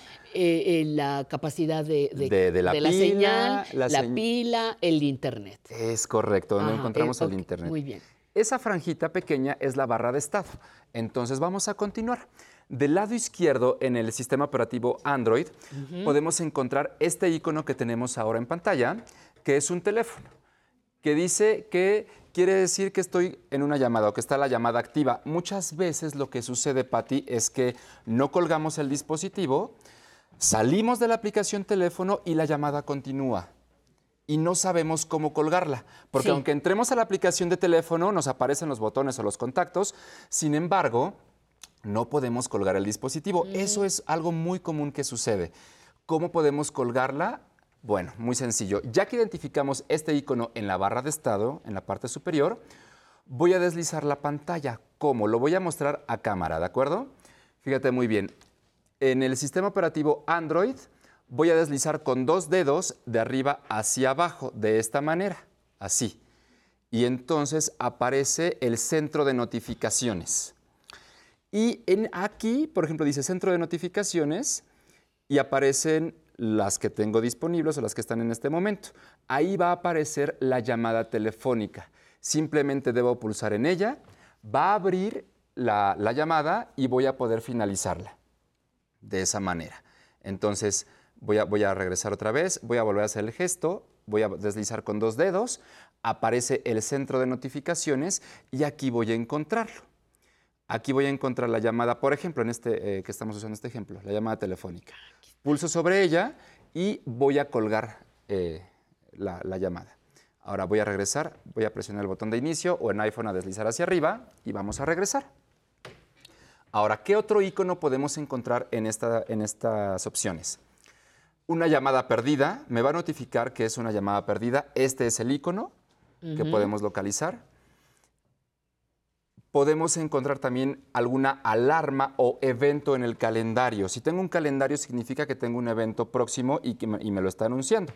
¿Cómo lo puedo conocer? De la misma manera, deslizando el centro de notificaciones con dos dedos y buscando el calendario o la- el aviso que se encuentra en esa parte.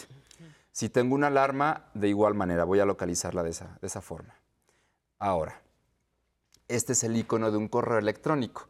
Me está avisando que tengo un mail nuevo, o sea, que me acaba de llegar. Entonces, de la misma manera, ya sea que yo entre directamente a la aplicación de correo o de igual manera que deslice la barra de notificaciones para poder acceder a él.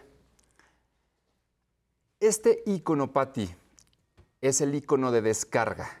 Por ejemplo, cuando nosotros estamos bajando un documento que, que encontramos o que solicitamos en Internet, por ejemplo, como nuestro CURP, ¿Sí? este icono quiere decir descarga. Entonces, si lo encontramos en la parte superior de la pantalla, quiere decir que algo se está descargando o que la descarga ya está disponible. Y de esta manera podemos conocerlo. Ajá.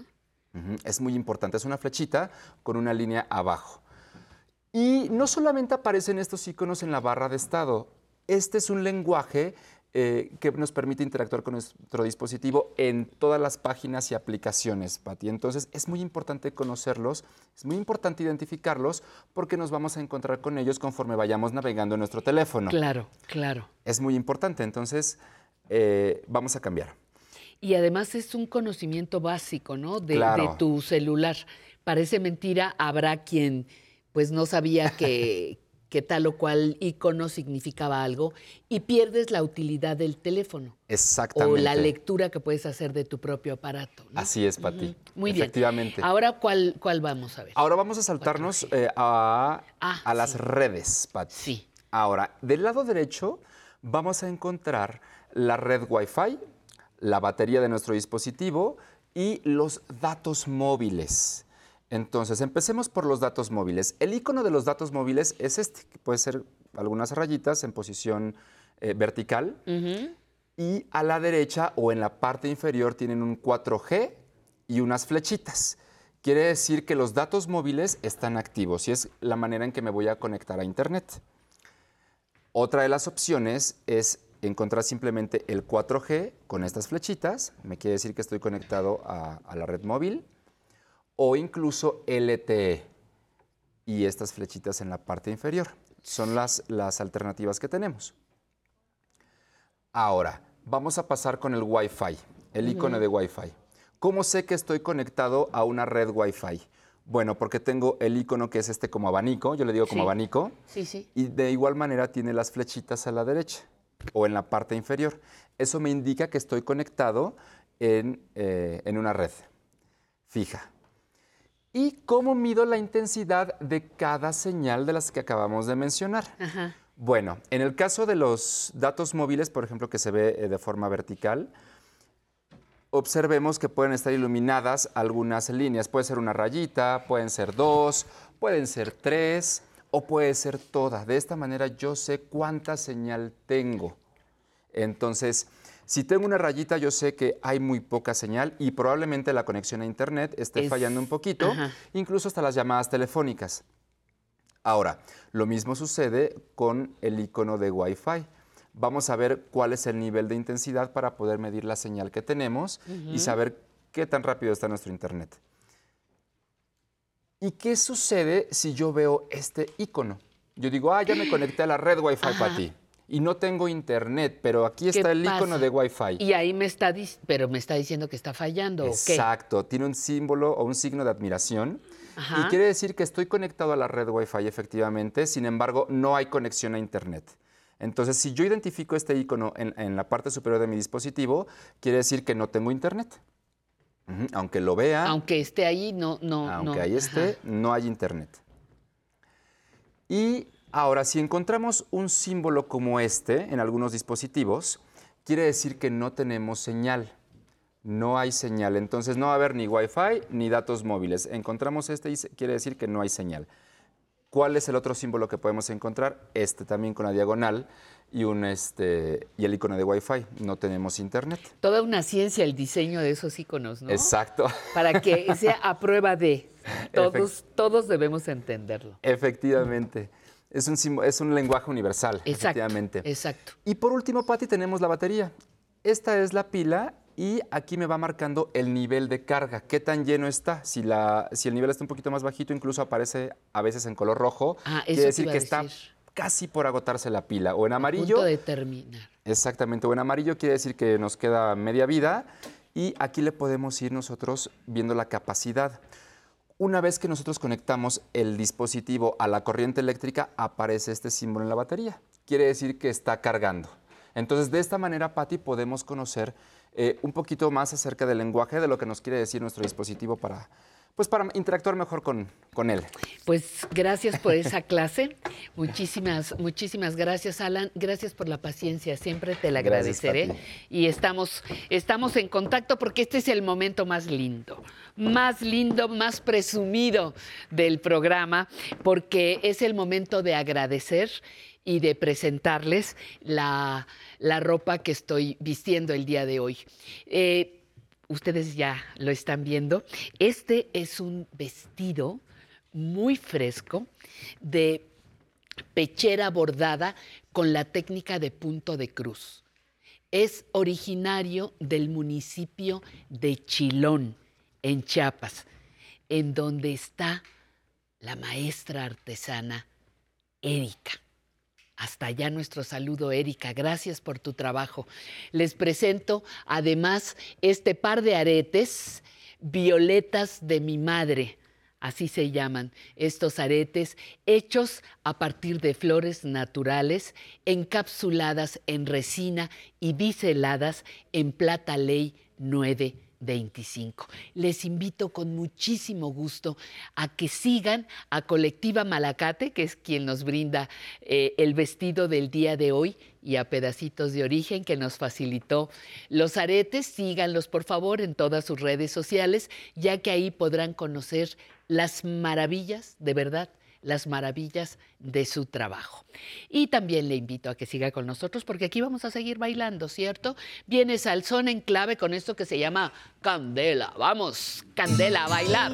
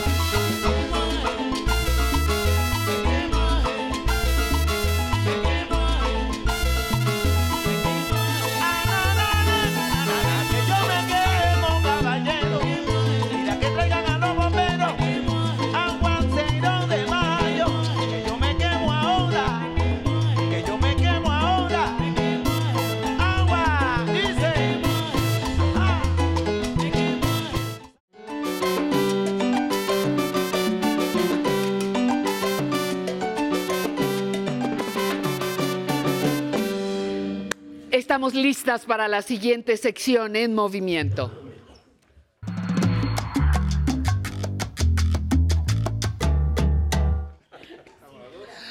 Ay, cielos, ya estamos aquí riéndonos con el sensei, que además de darnos ejercicios, nos hace reír, sensei. Pronto vas a dar clases de baile, yo creo. Espero. Con Eso la pena. esperas los- con, con la pena, maestra. sensei, ¿con qué nos ilustras el día de hoy? Hoy vamos a hacer ejercicios que nos van a ayudar a aliviar un poco el dolor de cadera al dormir, sobre todo al dormir. ¿Por qué al están- dormir? Cuéntame, ¿qué, ¿qué es lo que nos pasa? Pues son diferentes causas. Puede ser de, eh, de glúteo. O sea, de lado me trocánter. voy, me, me acuesto de lado y me duele. Sí, si hiciste mucho ejercicio, si caminaste mucho, si estuviste mucho tiempo sentado, la cadera no tuvo movilidad. En la noche que te acuestas, si te quedas más tiempo de un lado con una pierna cruzada, cuando te volteas ya te empieza a doler, entonces te acomodas otra vez, medio dormido, todo eso. Medio dormido. Pues vamos a aprender cómo se nos quita Si les ese da dolor. eso, ahorita con estos tips se les quita. Ahora, muy bien. Gracias, Sensei. Gracias, buenos días. Buenos días, un abrazo a todos mis compañeros. Es broma de que los voy a desplazar, ¿eh? No se crean. Vamos a ver ejercicios para aliviar el dolor de cadera, sobre todo al dormir. Puede ser de muchas causas, puede ser de ciático, de, falsa ciática, de, tronca- de troncaterosis, de bursitis. Tiene muchas causas. Los ejercicios que vamos a ver hoy aplican para todos, ¿vale? Es, acostado al dormir. Cuando despierten con su dolor de cadera, piensen en mí y hagan estos ejercicios. Vamos a acostarnos boca arriba y con su almohadita. Primer ejercicio. Vamos a juntar, los pies, los voy a separar, rodillas abiertas. Voy a deslizar mi pie acostadito hasta el frente. Cuando se estira, enderezo. Ya que enderece la punta de los dedos hacia mi cara y lo regreso, ¿vale? Este es muy sencillo, este es el mejor para mí. Separo mis rodillas, con el tobillo acostadito en el colchón, lo deslizo, bien de ladito donde yo puedo. Cuando lo estiré, enderezo mi pie, la punta de los dedos hacia mi cara lo estiro y que toda la parte de abajo hasta la cadera se estire. Y empiezo a recogerlo. Vamos del otro lado. Separo rodillas, lo que puedan. El pie izquierdo lo cuesto. Cuando lo estiré, lo enderezo. Los dedos hacia mi cara y van a sentir el jalón en la parte de atrás de su pierna. Y regreso. Todo es tocando su colchón. En este caso, mi tapete.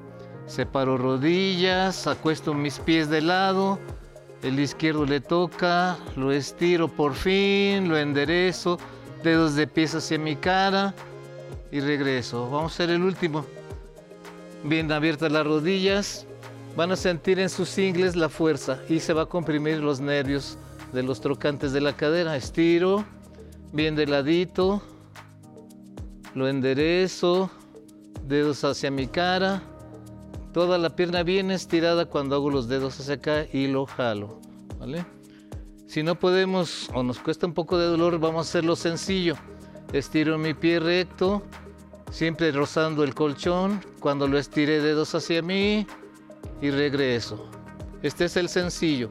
Va el izquierdo. Como está, estiro mi pie, siempre tocando el colchón para que se jalen bien sus ligamentos y tendones. Dedos hacia mi cara y regreso. Ahora, al siguiente voy a dejar caer de lado hasta que toco el piso y regreso y cierro. Va de nuevo. Separo rodilla, me voy hacia el ladito hasta que toco el piso y regreso. La cadera se separa del colchón. Va de nuevo. Pies juntos, abro, dejo caer un pie hasta el piso y regreso. Va del otro lado. Separo mis piernas abiertas, me voy cay- cayendo de lado. Fíjense cómo se separa y regreso. Uno más, separo primero, abrimos, después en escuadra, me dejo caer y regreso y cierro. En el siguiente vamos a estirar el pie, voy a jalar mi pierna, jalan de su pijama, estiran y cuando está arriba jalan, regresan y abajo. Va de nuevo, jalamos nuestra pierna hasta donde llegue. Estiro mi pie bien recto, dedos hacia mi cara, regreso y abajo. Va del otro lado. Estiro mi pierna, dedos hacia mí, regreso. Así como empezamos doblando y después estirando, dedos hacia su cara, se jala todo lo de abajo, incluyendo la cadera. Regreso y bajo. Va el último. Rodilla, estiro, dedos hacia mí, regreso y bajo. Vamos a estar de ladito ahora. Si me duele esta cadera, esta es la que voy a trabajar. Todo dobladito como dormidito, estiro mi pie, lo jalo hacia adelante, lo doblo y lo regreso. Va de nuevo bien estirado, que no esté la punta para arriba. Estiro al frente a donde llego, dedos hacia mi cara, doblo y regreso, rodillas juntas. Uno más, estiro, derechito donde llegue, está bien. Si llegamos menos, no hay problema. El chiste es hacer este movimiento para que mi cadera se vaya desviando. Doblo y regreso. Último, estiro, recto, dedos, regreso y bajo. Vamos a hacer el mismo, pero voy a estirar una mano y voy a hacer 90 grados. Y sin mover nada, giro mi cabeza y toco atrás.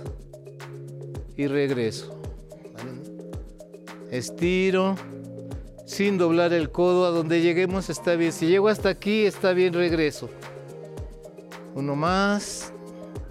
Con vista atrás. Si toco los dos, la- la- el colchón, las dos manos estaría mejor. Pero como no podemos mucho, a donde lleguemos está bien. ¿ok? Ahora el siguiente. Voy a deslizar mi brazo y voy a estirar esta pierna y el brazo y regreso todo. Deslizo sobre mi brazo, voy estirando el pie, jalo mi brazo hacia adelante y mi pie hacia atrás, mi mano atrás y regreso todo. Va de nuevo. Más difícil, entro, empiezo a estirar brazo, empiezo a estirar pie y los dos. Y regreso. Este es el bueno. Deslizo, estiro hacia atrás, estiro mi pie y los dos atrás y adelante. Hacemos este movimiento. ¿Vale? Ahora nos vamos a poner en cuatro puntos. ¿Vale? Y vamos a hacer uno simpático. Voy a levantar mi pierna de lado y regreso. ¿ok? No se rían. Va de lado. Otra vez, levanto mi pierna dobladita y regreso. Nada, ningún cuentemilla. Otra vez, va de lado otra vez y regreso. Este es difícil, entonces lo podemos hacer cortito. No necesitan hacerlo tan largo. Con que separen la rodilla del piso, con eso es suficiente. Va de nuevo, un poquito y regreso. Ahora voy para adelante. Estiro y regreso. Si no puedo sostener mi pierna en el aire, la deslizo por el piso. El chiste es que se estire y regreso. Estiro y regreso. Si pueden subir su rodilla y estirarla, estaría mejor. Y regreso. Último, estiro y regreso. Ahora voy a estirar un pie y una mano y regreso. Estiro el pie contrario, mano derecha, pie izquierdo y regreso. Uno más. Ahí mi cadera se está abriendo. Y cuando se abre la cadera empieza a componerse. Y nos dejamos ir atrás y regreso. Atrás y regreso. Si pudiéramos abrir los brazos y con mi pecho tocar y regresar, eso es para, para gente pro. ¿Ok? Y para levantarse de estar hincado, mucho ojo. pongo mi rodilla. No me voy a subir hacia arriba. Voy a levantar mi cadera. Voy a separar y a juntar. Y así es como se deben de levantar. ¿Vale? Ay, Sensei, yo dije, ¿y si no se levanta? Si lo ves que ya se durmió. Gracias, Sensei, querido. Gracias, Sensei. Gracias Muy amable. Ya un día de estos nos tendrás que explicar por qué eres Sensei. Nos vas a contar un día de estos. Yo le agradezco, yo le agradezco muchísimo a Sensei su presencia, pero también le agradezco a usted toda su atención y se la pido nuevamente para la siguiente, para la siguiente sección es la entrevista con un médico veterinario zootecnista con un gran peso y una gran trayectoria en la UNAM. Disfrútenlo.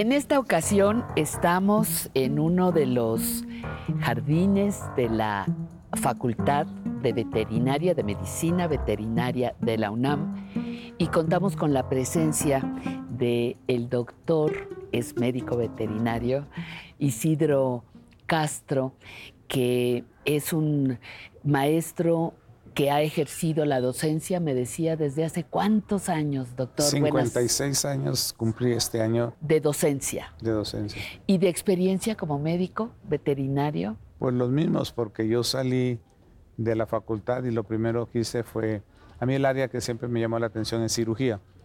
Y la mejor cirugía se hacía en perros y gatos.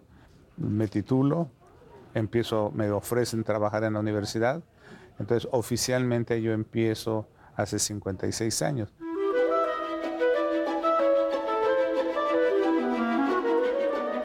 ¿Por qué se decide por la medicina veterinaria? ¿Qué hay en los animales que le atrajo y que decidió quedarse? La verdad que la decisión más trascendente en dos, o- en dos de las, tal vez dos o tres de los procedimientos más trascendentes en mi vida, no las tomé yo, sino fue de manera indirecta. Mm, Yo soy de Chiapas y yo vine a estudiar porque en mi pueblo no había preparatoria y menos universidad. Y mi idea es ser médico cirujano. Pero mi madre, que tenía una gran influencia, yo fui el consentido de ella, tenía una comadre que se llevaba muy bien y la, los dos hijos de esa señora estudiaron veterinaria. Y le decían a mi madre que tenía que estudiar veterinaria porque era la carrera del futuro, porque había muchos médicos, que posiblemente yo me iba a ver muy limitado económicamente. Y por hacerle caso a mi madre me metí a medicina veterinaria. En esencia, la medicina humana y la medicina de animales es exactamente la misma. Es cómo la aplicamos. Hay cosas que podemos hacer en animales que no se pueden hacer en humanos o cosas que se hacen en humanos que no se pueden hacer en, en veterinario. La diferencia de cuando yo salí a la actualidad es que la cirugía y la medicina en perros y gatos, que es donde yo trabajo, está totalmente modificada. Ahora hay perros hijos y las personas no ponen ningún límite en el gasto que tienen que poner, en los- las técnicas que hay que utilizar y tenemos al alcance casi todo, ¿no? Entonces prácticamente no hay diferencia, incluso en nuestra área de medicina veterinaria de pequeñas especies como se conoce generalmente, hay oftalmólogos, ortopedistas, cardiólogos, casi todas las especialidades, ¿no? Tenemos hospitales privados que son mejores que hospitales para personas. Tenemos, cuando menos que yo conozco en la Ciudad de México, unos 10 donde tienen lo último de la tecnología.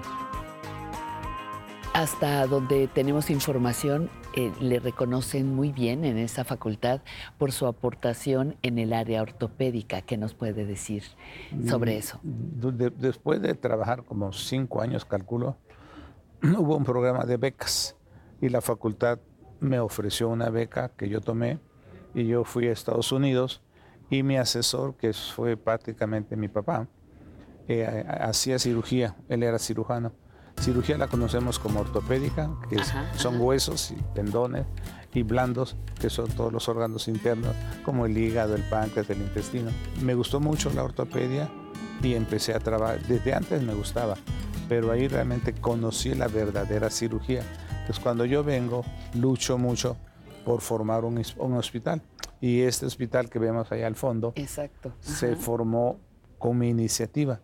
Y en esa iniciativa no nada más fue la parte física, que no se cambió mucho, eso me decían, me criticaban, pero es que es el mismo edificio. Sí, pero lo que es importante es el contenido intelectual que pongas en ese edificio. Entonces se creó el programa de internado y de residencia, igual que el que hacen los médicos cirujanos. La medicina normal. Sí, la medicina de personas. ¿sí?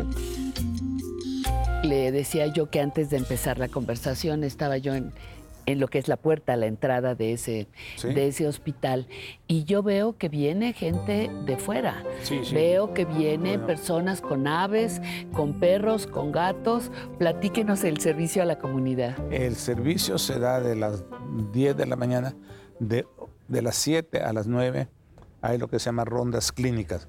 Es decir, el alumno va a visitar los enfermos que tenemos, ya sean perros o gatos. Y estamos abiertos al público hasta las 5 de la tarde y luego se queda una guardia nocturna para cuidar los animales que están internos.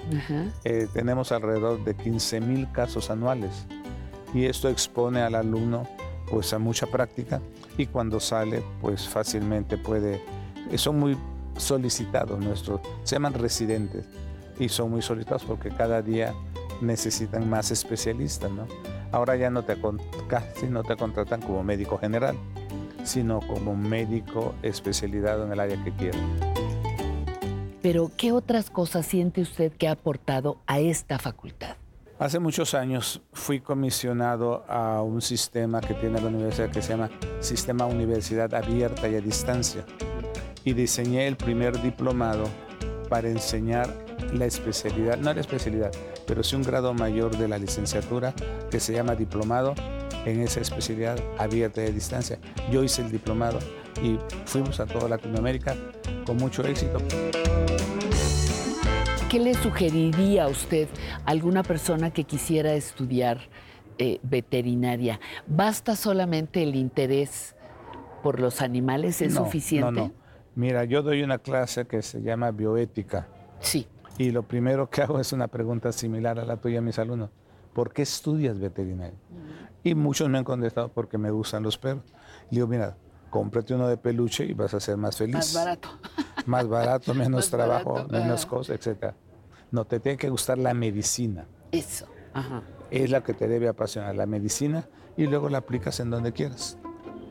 En un ser humano, de edad avanzada, de mediana edad, en un niño. Sigue siendo medicina, pero el comportamiento de tratar a un geronte es muy diferente de tratar a un niño y sigue siendo medicina. Claro. Al claro. geronte le da diarrea y al niño le da diarrea. El geronte se deshidrata y el niño se deshidrata. Las dosificaciones, la frecuencia es lo que varía. Pues bueno, medicina veterinaria es un área donde lo que te tiene que apasionar es la medicina y después donde quieras aplicarla. Porque el profesor o el docente que no comparta lo que sabe no es docente. Algo importantísimo si te vas a dedicar a enseñar es quitarte las envidias, quitarte los prejuicios y entregar lo que tú sabes. Puede ser mucho, puede ser poco, pero como yo le digo, yo les enseño lo que sé. Si ustedes lo aprenden, maravilloso. Si no, no puedo hacer más, más cosas por ustedes. Yo no me puedo meter en su cerebro y obligarlos. Los puedo motivar y esa es mi obligación.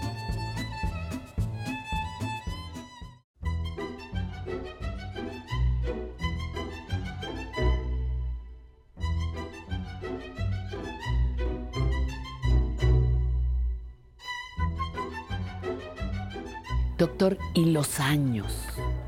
¿Los años qué tanto le han pesado, alegrado, eh, confundido, estorbado? Yo te diría que yo le doy gracias a la vida por todo lo que me ha dado. Y me ha dado más de lo que necesito. ¿sí? Y sin embargo siempre he sido ambicioso en lograr cosas diferentes. Eh, posiblemente sea el educador en perros y gatos que más ha revolucionado el, el proceso educativo. Yo más que veterinario me siento educador por todos los años que tengo y por lo que he logrado hacer en el proceso educativo. No me han pesado, incluso, fíjate, desde que yo inicié yo tuve muchos horarios de clases Y en la actualidad yo selecciono mi clase a las 7 de la mañana. Que yo tengo que levantarme a las 5. Y mi edad diría uno, bueno, pues quédate dormidito hasta las 10, ¿no? No. Pero cuando yo llego a las 7, mis alumnos están frescos. Sí, claro. Yo he tenido clases a las 2 de la tarde y mi alumno o tiene hambre y se, y se duerme, o acaba de comer y se duerme. Y ya muy tarde tampoco les veo el mismo ánimo. Entonces he seleccionado. No me pesa. Yo ve- cuando veo a algunos de mis alumnos que se quejan, no lo entiendo. Porque yo tengo muchos años, sigo con el mismo entusiasmo, me apasiona lo que hago. Y yo creo que eso es la, la receta para vivir feliz. ¿Y cómo alimenta esa pasión, ese entusiasmo cotidianamente? Ah, porque yo les absorbo la juventud a mis alumnos. Ah, vampiro entonces. Casi, casi. Casi vampiro. Sí. ¿Y cómo se hace ese método de absorber la juventud de los alumnos? Eso no tengo una respuesta porque... No tengo yo- idea. No, no, sí, idea sí tengo. Yo no, yo no tengo idea Muchos cómo- de mis alumnos vienen a mí. Yo nunca recuerdo haber dicho, tú quisieras ser mi asistente, no. La mayoría de mis asistentes, y he tenido una cantidad muy significativa, vienen y me dicen, doctor, ¿puedo trabajar con usted? Y entonces empezamos a trabajar con algún proyecto. Y yo creo que ese nuevo proyecto es el que me da vida y ver, yo digo que un buen mentor es como un buen escultor. Te dan un mármol, por ejemplo, Miguel Ángel decía, yo no, yo no hago la escultura, está dentro de la piedra, yo la voy a sacar nada más. Bueno, yo no hago al alumno, él tiene la capacidad de aprender, de visualizar, de darme ideas. Entonces, trabajar con gente joven es muy, muy motivante. Y nunca lo, fíjate, y algo muy, muy, muy curioso, yo nunca hice una actividad pensando en que me iban a hacer un reconocimiento. No es presunción, pero tengo no sé cuántos. ¿Sí? He sido muy favorecido, más que con los reconocimientos, con el cariño y el respeto que mis colegas me tienen. Y cuénteme, Isidro, cómo está viviendo estos años de su vida. Maravillosamente bien, porque he tenido más satisfacciones de las que jamás me imaginé, más reconocimientos y sobre todo mucho cariño, mucho cariño. Yo puedo imaginariamente situarme en Tijuana, hacer un, nosotros decimos un este, bultito, un chamul. Un chamuy, ajá. eh, que es una mantita con dos o tres pantaloncitos, me las echo al hombro y empiezo a caminar. Y en todos los estados habrá alguien que me abra la puerta, habrá alguien que me invite un café, que me dé de comer. No, no lo puedo hacer, pero sería de ahí hasta la Patagonia. Y no es presunción. Yo no puedo cambiar las cosas, lo que puedo cambiar es mi actitud. Si hace calor, me pongo una tanga, si hace frío, me pongo un abrigo. Esa es mi, mi filosofía de la vida. Muy bien. ¿sí? Y lo que dicen de mí, hay dos cosas. Si hablan bien de mí, no me lo creo, porque me gusta caminar en la tierra y, y no subir. Porque todo lo que sube tiene tendencia a caerse. Y entre más alto, más fuerte es el Más fregadazo. es el golpazo. y no me gusta. Y dos, si hablan mal, tampoco me suicido.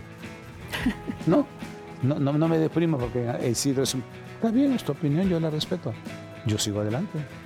Y con esas dos filosofías he caminado toda mi vida. En esta vida, como el poema de vida estamos en paz, si rosas siembras, cosechas rosas. Si siembras espigas, cosechas espigas. Y es cierto. No hay para mí ni infierno ni gloria a la cual yo aspire. En esta tierra, para mí está el infierno y está la gloria.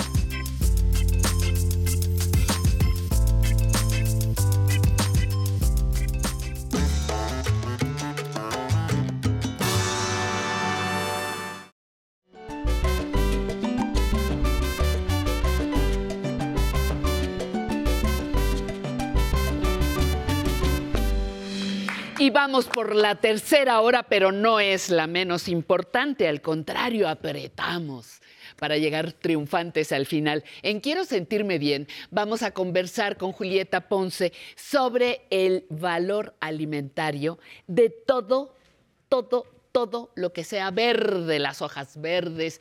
Vamos a hablar de toda su riqueza. Estaremos entre letras e historias con el admiradísimo Antonio Argüelles, el famoso Siete Mares, nos va a hablar de su libro Travesía interminable. Y en los recuerdos vivos con Emilio Cárdenas estaremos hablando o presenciar- presenciaremos, mejor dicho, un debate que pone sobre la mesa la relación entre revolución y educación.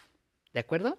Y pues ya vamos a pasar, ya llegó el momento de pasar a la única sección internacional que se llama El Muro de la Fama. Descubra a quién traemos.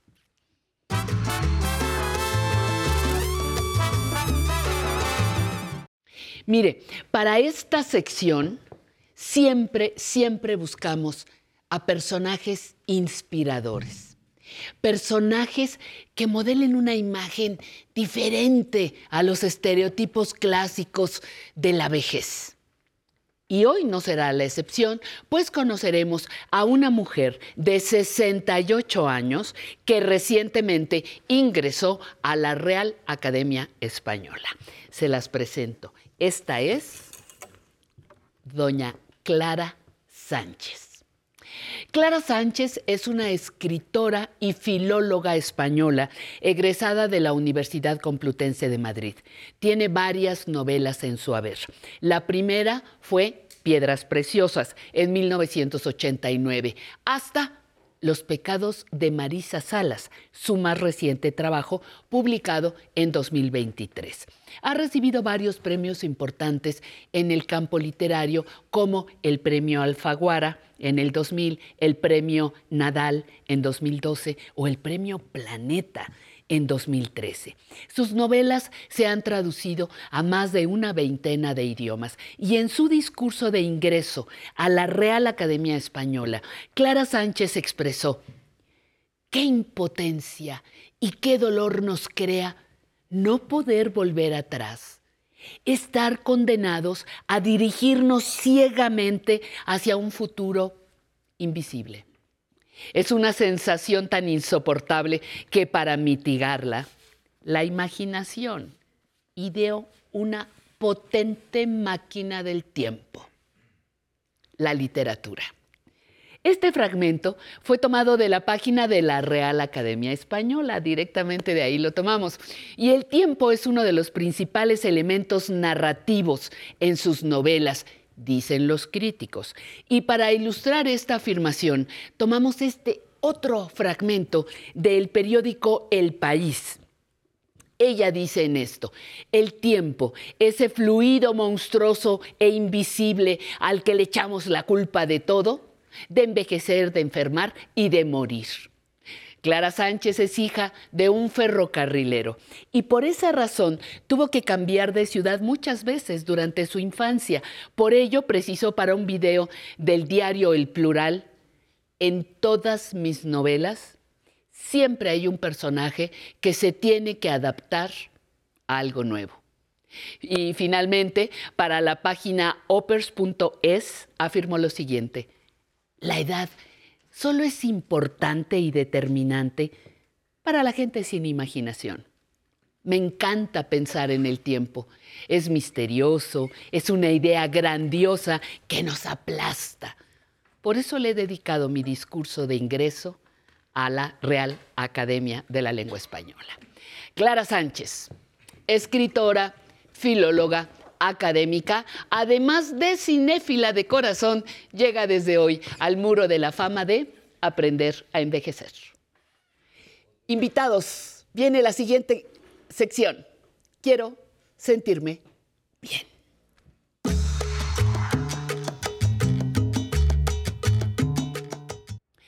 Le decía tras bambalinas a Julieta Ponce, este, ¿qué tal marchantita? Buenas tardes.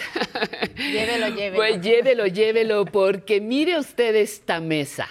Mire usted esta mesa llena, llena de hojas verdes que para los fines de esta sección, Julieta, se traduce en riqueza y en nutrición. Ay, qué bien. Qué pues, rico, ¿no? Verduras, frutas, perdón, tallos, hojas. En particular, el color verde va a ser la clave de, De esto. de esto.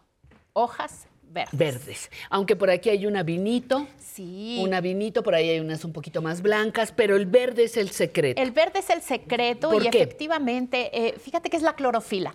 Hemos Ah. hablado desde aquellos primeros pasos en, en ciencias naturales, nos hablaban de la clorofila. Y es esta sustancia que le permite captar los rayos del sol para convertirlo en nutrición y para que llegue, por supuesto, a nuestros cuerpos. O sea, hoy la clorofila sabemos en los estudios más recientes que tiene que ver con protección contra el cáncer, algunos tipos de cáncer. Recuerden que ningún alimento previene una enfermedad y tampoco por sí mismo la causa.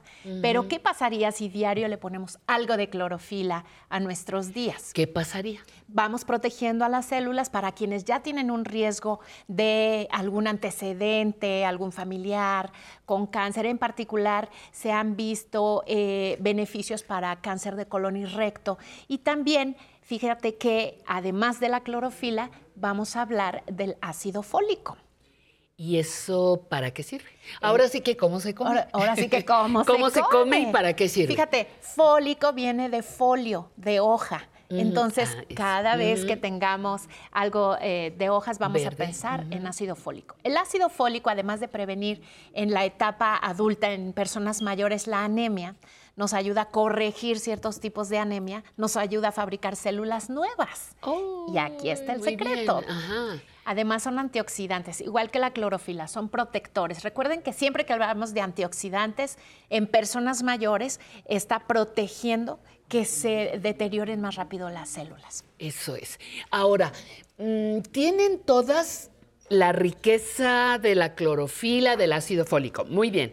Pero, por ejemplo, la espinaca que me ofrece, por ahí había visto perejil, eh, por ahí los diferentes tipos de lechugas. ¿Ofrecen también nutrición diferente? Sí, algunos son, eh, lo más común y lo más estudiado son, es la luteína. ¿Le suena? Luteína. Luteína, ajá. ¿Le suena para la vista? Ah, para la vista. Ajá. Los estudios más recientes nos dicen que las personas que consumen por lo menos un, bo- un ramo o 100 gramos de hojas verdes tienen menos degeneración macular en la etapa adulta. ¡Qué maravilla! Además, hay otros estudios que, eh, eh, gracias a estos, que son carotenos, que son algo como vitamina A, son precursores de la vitamina A, pero recuerden luteína y zeaxantina es eh, la otra sustancia. Están haciendo estudios, Patti, para eh, reducir el riesgo de cataratas en personas que ¿De mayores. verdes? Sí, Ajá, sí. Como una colaboración, Una que hacen. colaboración. Ajá. ¿No? Entonces, sí hay algunas diferencias. Ahora que mencionabas, eh, por ejemplo, la lechuga, Lechuga. sangría. Ajá. ¿Cuántos tipos, a ver, examen para ti, ¿cuántos tipos de lechuga conoces? Mira, me sé la orejona. Muy La bien. esta eh, sangría. Muy bien. Esa que está, bueno, hay una francesa. Esta es la francesa. Eh, eh, esa no la veo desde aquí. muy la bien. francesa, esa que es la escarola, bueno, O italiana. escarola. Muy bien, punto extra en tu examen. Muy bien, 10 de calificación 10 de para el día de hoy. Oye, pero, pero no me sé de otras. Esto no sé qué es. Esta se llama chicoria. Ajá. Es, eh, son, eh, ya sí crecen, es así, el brócoli también. Recuerden, el brócoli, por cierto, lo vamos a tomar como hoja verde. Ya sé que parece arbolito, pero en esta ocasión lo, Lo vamos, a tomar, como, hoja, verde. ¿Y esta cosa que decías? Esta se llama chicoria. ¿Y? Esta tiene un origen oriental, pero ya se produce aquí en nuestro país y en particular en la Ciudad de México tenemos más de 25 especies de lechugas que se están cultivando ya acá. Y por acá tenemos algo que es muy famoso y que seguramente lo han escuchado, que es el kale, kale, Kale. o la col rizada.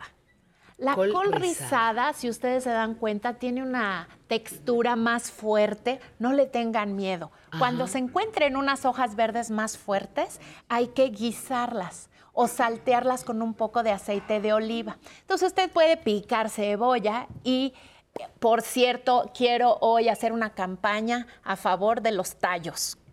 Salvemos Con- los tallos. Salvemos los tallos, pero ¿de estas también? Sí, por ejemplo, el tallo del brócoli. Honestamente, ¿quién se come el, el tallo del brócoli? Pues yo nada más que lo pico. Híjole, como el 10%. ¿Quién se come? Sí. 10%. Como el 10%. Sí, Ajá. entonces hoy vamos a hacer una campaña a favor de los tallos. Tenemos como tallo los apios Entonces, apios, apio. utilicemos las hojas de los apios también para perfumar los caldos y las sopas, para que aprovechemos todo. Si usted va a ocupar el ramo, el árbol del brócoli, podemos utilizar el tallo picado y ya desinfectado. Lo pueden reservar en el refrigerador y después hacerlo con una sopa, una crema de brócoli, pueden hacer huevo con tallos de brócoli también Ah, y utilizar ajá. también eh, vengo en representación de los tallos, sí, de las acelgas. Oigan, Ay, las las acelgas. Es que mire, el tallo tiene mucha nutrición, tiene mucha fibra, No, Pati. el ta- y- ¿Sabes qué veo que falta? Las verdolagas. Faltan verdolagas, tienes razón. Es que se me antojaron ahorita como un pollo. Pollo en salsa verde Muy y verdolagas. bien, palomita, pero te voy a dar una nueva receta Bueno. de verdolagas. ¿Cómo? Háganse una ensalada de verdolagas frescas, frescas, ¿Crudas? crudas. Desinfectan las verdolagas. Te acordaste por los tallos, ¿verdad? Me acordé por los tallos que hay que... ajá. Hay que quitar. Esos también me los hay como. Sí, entonces crudas y le vamos a picar jitomate, aceite de oliva, si quieren sal y pimienta. No saben qué delicia. Crudas. Crudas. Vamos a Nos probar. vemos aquí una vez y me vas a decir a qué te supo ¿A esa me- ensalada Oye, de no me quiero ir. Sí, no me quiero ir sin que hables del clásico perejil y del clásico cilantro. Me encanta. Eh, bueno, primero hay que tener los dos en casa. El perejil tiene un sabor más tenue que el cilantro. El perejil tiene más vitamina A, el cilantro tiene más vitamina C. Ambos son importantes y yo les diría que empezáramos con el eh, perejil a ponérselo a todo, Pati. ¿Tú a qué le pones A perejil? la ensalada te decía que así puños chuc, Y a veces y lo le dejamos. cambia el sabor. Sobre todo me gustan las, las hierbas verdes cuando sentimos que nuestras papilas gustativas ya no se renuevan al mismo tiempo y todo es insípido y desagradable. Estas hierbas son fantásticas. Yo te digo, hay que empezar a ponerle un ramo de perejil a todo. A todo. A todo. Sí les recomendaría que lo picaran justo antes de que se lo coman, porque es cuando más aroma tiene. Y el perejil es difícil reconocerle el aroma, el cilantro es más fácil. Muy es muy escandaloso, Y, ¿no? y Ajá. también sería bueno que empezáramos a pensar en las pequeñitas. Miren, por aquí tenemos este que se llama cebollín, no sé eh, si lo han visto. El cebollín que también ya crece muy fácil aquí en México, igual picadito. Y antes de una sopa, ah, si ah, están comiéndose una quesadilla, ahí en la quesadilla, mejorana, por supuesto, romeros. Y ahora, Romero, estos romeros, no sé si eh, hay la creencia que nada más son de temporada o que nada más son en- con mole, ¿no? Ajá. Yo les invito a que prueben los romeros al vapor o romeros con huevito. No saben qué delicia. Revueltos con huevito. También. Sí. Oye, No Pati, se me ocurre, pero, pero está bien, te voy a hacer caso. Si Hazme muero en el intento, ya sabrán. hazme caso. Ya sabrán a quién culpar. Oye, verduras al plato diario y a cada rato. Y a cada rato, perfecto. Verduras al plato diario y a, y a cada, rato. Oye, pero a ver, espérame, ninguna de estas te causa problema de peso. Oye, Nadie va a subir de A peso. ver, yo les digo, No. una taza, una taza de lechugas, ¿cuántas calorías crees que tiene? No sé. Cinco. Cinco calorías. Excelente. Bueno. Pero, Cero, ¿y casi alguna, cero. alguna de estas puede caerle pesado a alguna persona mayor? Solamente en personas mayores el brócoli si acaso. Pero saben que el intestino de una persona mayor es tan noble que si lo vamos incluyendo una vez por semana, a los dos meses ya no le causa ningún problema. Entonces yo hablaría nada más del brócoli y si acaso de la col. Por ejemplo, la espinaca y la gran cantidad de fibra que tiene puede caerle mal a una persona que es sensible al estómago. Ningún para- problema. ¿No? ¿Ninguno? Ningún problema. Aquí sí les digo eh, lo menos cocinadas lo, eh, que se puedan para que todavía logremos ese crocante. Si quieren separar los tallos, los pueden cocinar por separado, pero ¿qué tal un molito verde que se hace con un montón Pues yo de ahorita hojas? que te vi llegar, te dije que yo me haría un sándwich. Sí. No, dije ¿qué tal? frijoles, aguacate y todas las verduras posibles. Sí, Bueno, yo digo que tenemos además, exploren, recuperemos las recetas, el mole verde, y yo les invitaría a que pusieran en una, eh, con aceite de oliva, un montón de hojas y algo de semillas. Pruébenlo en las ensaladas, se van a llevar una sorpresa.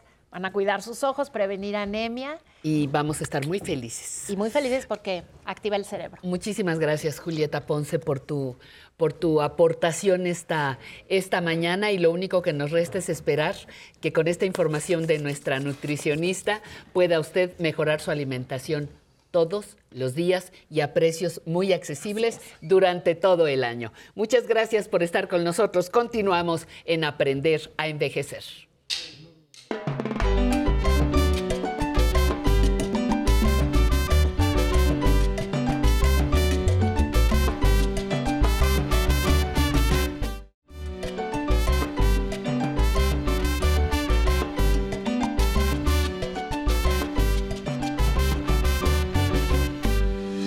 Muchísimas gracias por estar con nosotros. Este es el momento en el que usted nos puede llamar 55 51 66 4000 o escribirnos al correo electrónico público aprenderenvejecer.tv. Recuerde que puede ver nuestro programa y toda la programación del 11 a través de la aplicación 11 más. Es descarga gratuita. Se queda en su teléfono fantástico, nos puede ver en todos lados sin la menor duda. Y quiero eh, recordarles que hay varias llamadas. Yo nada más le quiero agradecer a don Rafael González López su mensaje. Ya me lo hicieron llegar. Muchísimas gracias, don Rafael. Le agradezco y lo felicito por su buen gusto. y Irene López también dice que nos, nos, eh, nos recuerda desde hace un buen tiempo. Dice que quiere venir al programa. Escribe, por favor, aprender. Digo, público, eh, al mail público aprenderenvejecer.tv y nuestra queridísima Andrea te programa con mucho gusto. Em, eh, Alfonso Mejía, ya le dimos sus datos. Fernando Velasco, muchas gracias desde Ciudad de México. Ofelia Martínez eh, dice que le sugiere a Alan que haga un manual de todo lo que nos ha enseñado en la zona tecnológica. Con mucho gusto se lo vamos a, proponer. Lulú Díaz también desde Zamora, Michoacán, está con nosotros. Alberto Miller, muchas gracias. Josefina Pérez desde Ciudad Hidalgo, en Michoacán. Eh, María Estela Ávila eh, desde la Ciudad de México. Gracias y saludos para María Guadalupe Torres Juárez, Blanca Marcela Torres, Brígida Vázquez, Teresa Hernández, muchas mujeres y Marta Vadillo. Todas sus llamadas son registradas, tomadas en cuenta y por supuesto agradecidas. Vamos ahora a Entre Letras e Historias.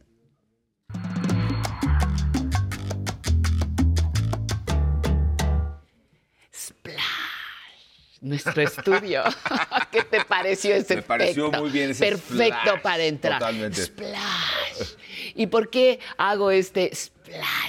Porque está con nosotros Antonio Argüelles, el célebre Siete Mares, licenciado en Economía por la Universidad de Harvard, además de emprendedor, conferencista, escritor, nadador obsesivo de aguas abiertas y autor del libro que nos tiene hoy encantada encantada travesía interminable que yo espero que lo estén viendo ya, que ya aparezca en nuestra pantalla. Muchísimas gracias, Antonio, por tu presencia y algo muy, muy grato. Gracias por tu libro. La vez que te entrevistamos, que tuvimos la oportunidad de que nos dieras la entrevista para la sección de la entrevista, no, no conocía tu libro. Y ahora que lo estuve leyendo, qué maravilla de trabajo. Motivas, inspiras, te confiesas, hablas de tus pasiones altas, bajas, intermedias. Entonces, me encanta. ¿Cómo estás ahora con, con el título de Siete Mares? No, me fascina Siete Mares. Muy, muy contento, Pati. Ajá. Dos comentarios nada Dos, más. a ver. Yo no fui a Harvard. Yo fui a Stanford. Ah, Stanford. No, bueno, no, yo no, leí, yo leí ahí lo que me pusieron, Entonces, Stanford. Por favor, este, hay Stanford. niveles entre Harvard y Ah, Stanford. ¿eh? bueno, bueno, Oye, y como bueno. tú estabas agradeciendo, yo estoy muy emocionado porque este es un programa para los de cierta edad, Sí, ¿cierto? ¿no? mayores, Mayores. de 60. Va- Y eso ya tenemos nietos y nietas. Exactamente. Y entonces yo quiero mandarle un saludo a mi nieta Aurelia. Aurelia, ¿te está viendo? Yo creo que sí, me prometieron que me iba a estar viendo. Perfecto. No sé si sí o no, pero le mando un beso. Muy Oye, bien. pero déjame decirte que cuando me invitaste, ¿sabes en quién pensaba? En Diana Nayet. ¿Por qué? Esta mujer que nadó. Sí, ¿por qué en ella? Sí, sí, sí, la ubico. Florida, lo hizo a los 64 años. Imagínate 53 horas nadando sin parar. Y lo que yo cuento en el libro son mis experiencias de los siete mares. Y ojalá una parte importante de tu público, si ya la vieron, me van a entender y los que no la vean. Mm. Cuando tú estás en el mar, te encuentras solo, te encuentras frente a este espacio inmenso y tienes que tener ciertas habilidades para sobrevivir. Y en el libro lo cuento y Diana lo ves en la película. Número uno, esta idea de que los tiburones son nuestro principal enemigo no es cierto.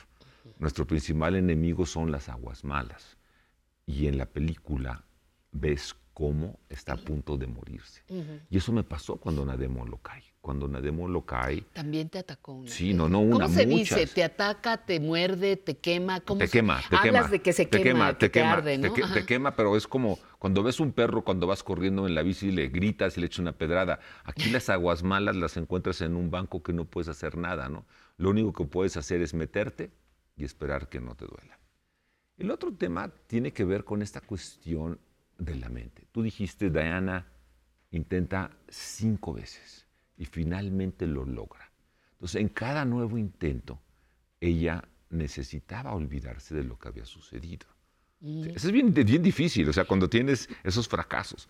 Y en el libro algo que yo eh, eh, platico es la importancia del entrenamiento mental. Pero Le dedicas una sección especial. Sí, pero a, eso. a tu público, y que yo me siento parte de tu público, cuando estamos en la edad en la que estamos, nos entran muchas cosas locas a la cabeza. Definitivamente. Sí, claro. o sea, Ya digo- venía uno medio sí, tocado, sí, sí, pero se agrava ya con los agrava, 60 se años. Y entonces, yo creo que esta parte de la meditación, del hacer reflexión y de entender que estamos viviendo, desde mi punto de vista, una de las etapas más bellas de nuestra vida. Porque esa ansiedad que teníamos, en mi caso, cuando yo tenía 30, 40 años, ahora veo las cosas con mucho más calma. Disfruto los amaneceres cuando estoy nadando, disfruto muchísimo eh, llevar a nadar a mi, a mi nieta, yo la llevo, le estoy enseñando a nadar. Este, en general, la relación con Lucía, que es eh, mi, esposa, mi pareja, mi vida, compañera sí, de sí. vida. Entonces, eh, la mente es muy importante y tanto en el libro como en la película se menciona. Eh, eh, el, la- el control de tu mente, que es algo central en tu trabajo, te ayuda también al control del miedo, porque si me dices que no, no te lo voy a creer. Yo creo que se puede sentir miedo ante esa inmensidad. No, El- el nadar en la noche, las aguas malas, las aguas medianas, las aguas buenas, las que quieras. Allá adentro, ¿qué pasa? No, el miedo, el miedo, todos tenemos miedos. Yo creo que Nadie sí. tiene no miedo. Yo creo que sí. Y hay diferentes tipos de miedos. Yo mi pri- principal miedo es a la mediocridad. Ese ha sido mi miedo Ajá. constante en la vida. Eso fue algo que me enseñó mi padre y mi madre sobre todo. También le mando un beso a mi mamá porque me está viendo. Bueno, también ahí está. Muy bien. La Este, familia formada. Este, y, pero en los siete mares, lo que más me preocupaba era el frío del agua. Tú imagínate nadar a 13.5 grados. Mira, mañana Aunque te bañabas en frío, ¿no? Sí, Dices, pero bueno, la- pero el frío, en de la ciudad, el frío de la Ciudad de México es de 17, 17.5. Cuando estás en el frío, no sientes las manos, no sientes los pies, ni los brazos, ni las piernas. Entonces tienes que prepararte para eso. ¿Y cómo conquistas? Bueno, nunca conquistas. ¿Cómo disminuyes esa ansiedad del miedo? Es entrenándote a fe- enfrentarlo. Y por eso es muy importante los nados que yo hago en agua fría para ir entendiendo, para ir aclimatando a mi cuerpo. Y nuestra, nuestra ¿cómo se llama tu, la que hablaba, la, la que estuvo antes que yo? Este, Eh, Julieta Ponce. Julieta, Ajá. Julieta le decía yo al entrar, le digo, yo sí consumo verdura, pero también consumo otras cositas, porque para, el agua, claro. para el agua No, fría. pero, pero tienes que estar con una cantidad de grasa que te proteja y te ayude, y te depila, ¿no? No, pues claro, y esa aquí la tengo. Esa ahí no es buen yo no tengo, yo no uso, yo no uso neopreno, uso, tengo mi biopreno. Ajá, tú el- lo tienes ahí, protección natural. Oye, otro, otro punto. Tú conquistas, haces una de, de tus eh, primeras conquistas importantes a los 58 años. no eras ningún jovencito, eras un hombre a punto de ser adulto mayor. A punto. A punto, pero todavía te Pero faltaba, todavía faltaba dos años. Pero los 58 años es un parteaguas también en tu vida ¿Sabes que yo... en yo- cuanto a cumplimiento de estos objetivos. El- el- el- los siete mares sucedieron por casualidad. Yo, cuando cumplí 50, fui la primera persona en el mundo en hacer dos veces la triple corona, que es darle la vuelta a Manhattan, cruzar Catalina y el Canal de la Mancha. Y me estaba preparando para ir al Everest. Y me rompí la pierna. Eh, por el suerte. ¿no? Te rompí, por me rompí, suerte. me rompí la pierna. Y entonces eso me trajo nuevamente A al la lado, alberca. porque yo ya no, no tenía nada que hacer. Yo soy hiperactivo, este, Pati, y entonces es horrible no tener que hacer. Entonces empecé a nadar otra vez y salió este reto. Y, y para mí fue extraordinario, ¿sabes? Porque fue encontrar a los 58 años otra vez algo importante para mí en términos deportivos. Y, y lo que estás viendo hoy en día, y esto es bien importante este, mencionarlo para tu auditorio, es que esta idea de que a los 60, 65, 70 ya para nada. Ayer estuve en un evento, en un Ironman, porque fui a hacer otra cosa ahí en Cozumel, y había personas de 70, 75 y 80 que estaban listas. Entonces, esta idea de que nuestra vida acabó a los 60, 65, para nada, ¿no? Ese es el momento en, en encontrar otras cosas, echarle ganas, este, eh, motivarse, sentirse bien. A mí me encantó que en el libro hablas de, como diría Mandela, de éxitos y aprendizajes.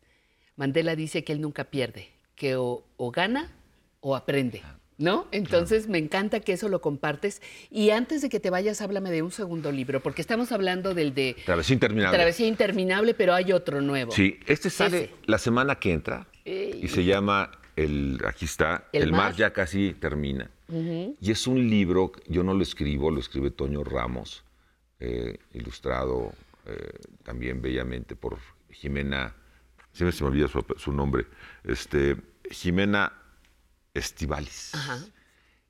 Y es basado en mi historia, de cuando yo era niño. O sea, este libro empieza cuando yo tengo nueve años y termina cuando yo decido irme a vivir a Estados Unidos. Estados Unidos.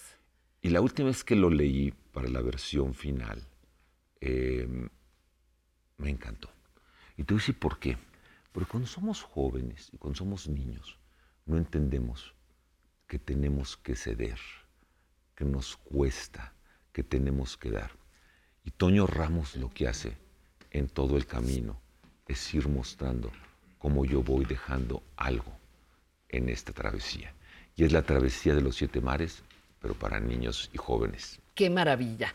Eh, aquí está la travesía interminable de Antonio Argüelles y esto que está por salir la semana, la semana entrante, El mar ya casi termina para leerlo a los nietos, a los hijos o para que uno como persona mayor también lo disfrute. Muchísimas gracias Antonio Argüelles por haber estado con nosotros. Nos come el tiempo, pero te agradezco el esfuerzo de estar aquí y tus dos trabajos que tanto disfrutamos. Muchas gracias, Pati. Y invítame más seguido. Bueno. Yo soy público, este, ya tengo, ya va a cumplir 65 el año que entra, entonces soy público que puedo platicar historias. Bueno, ¿eh? muy Eh, bien, te vamos a invitar más seguido. Muchísimas gracias. Vamos ahora con Salsón en, en clave y qué dichoso es. Vámonos.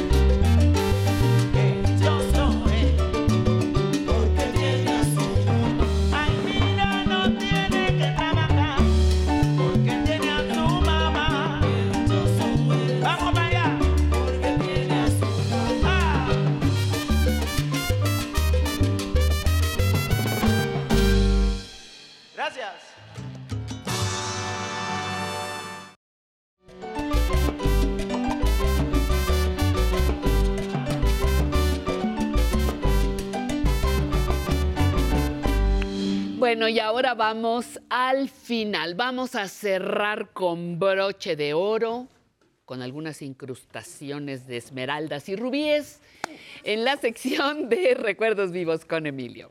Vámonos.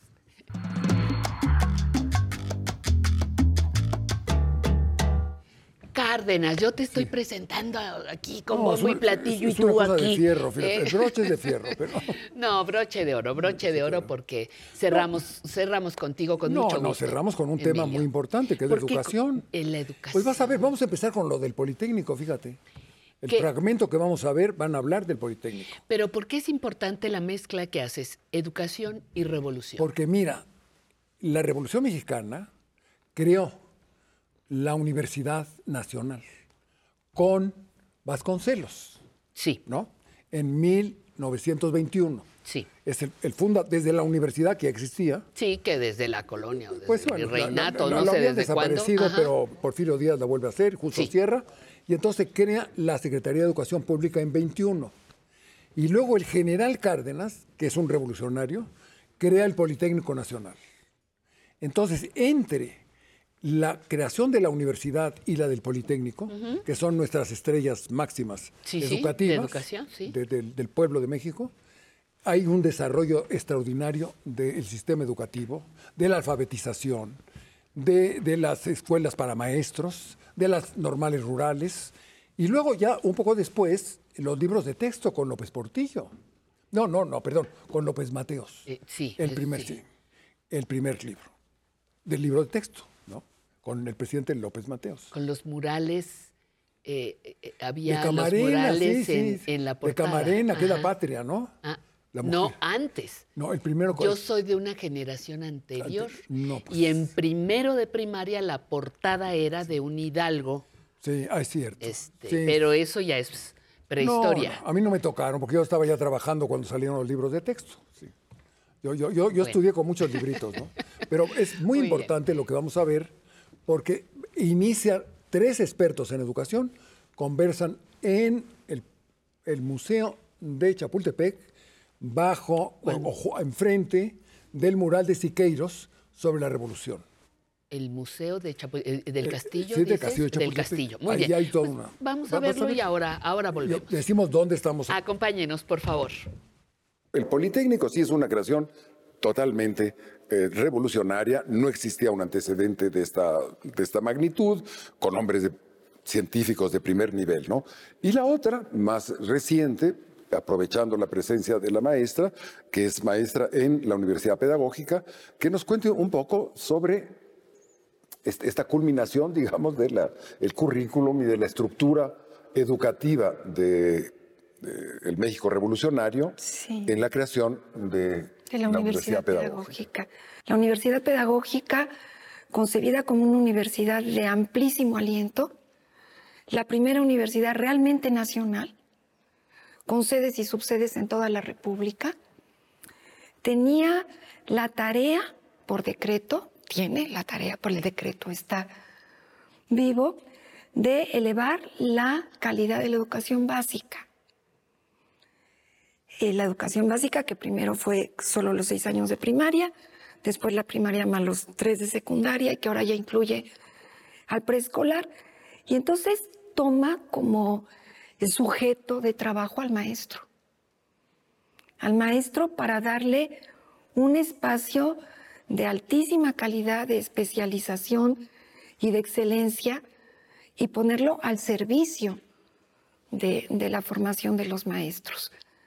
En un primer momento hubo que hacer una tarea de nivelación, que los maestros venían de la normal, que no tenía el nivel de licenciatura.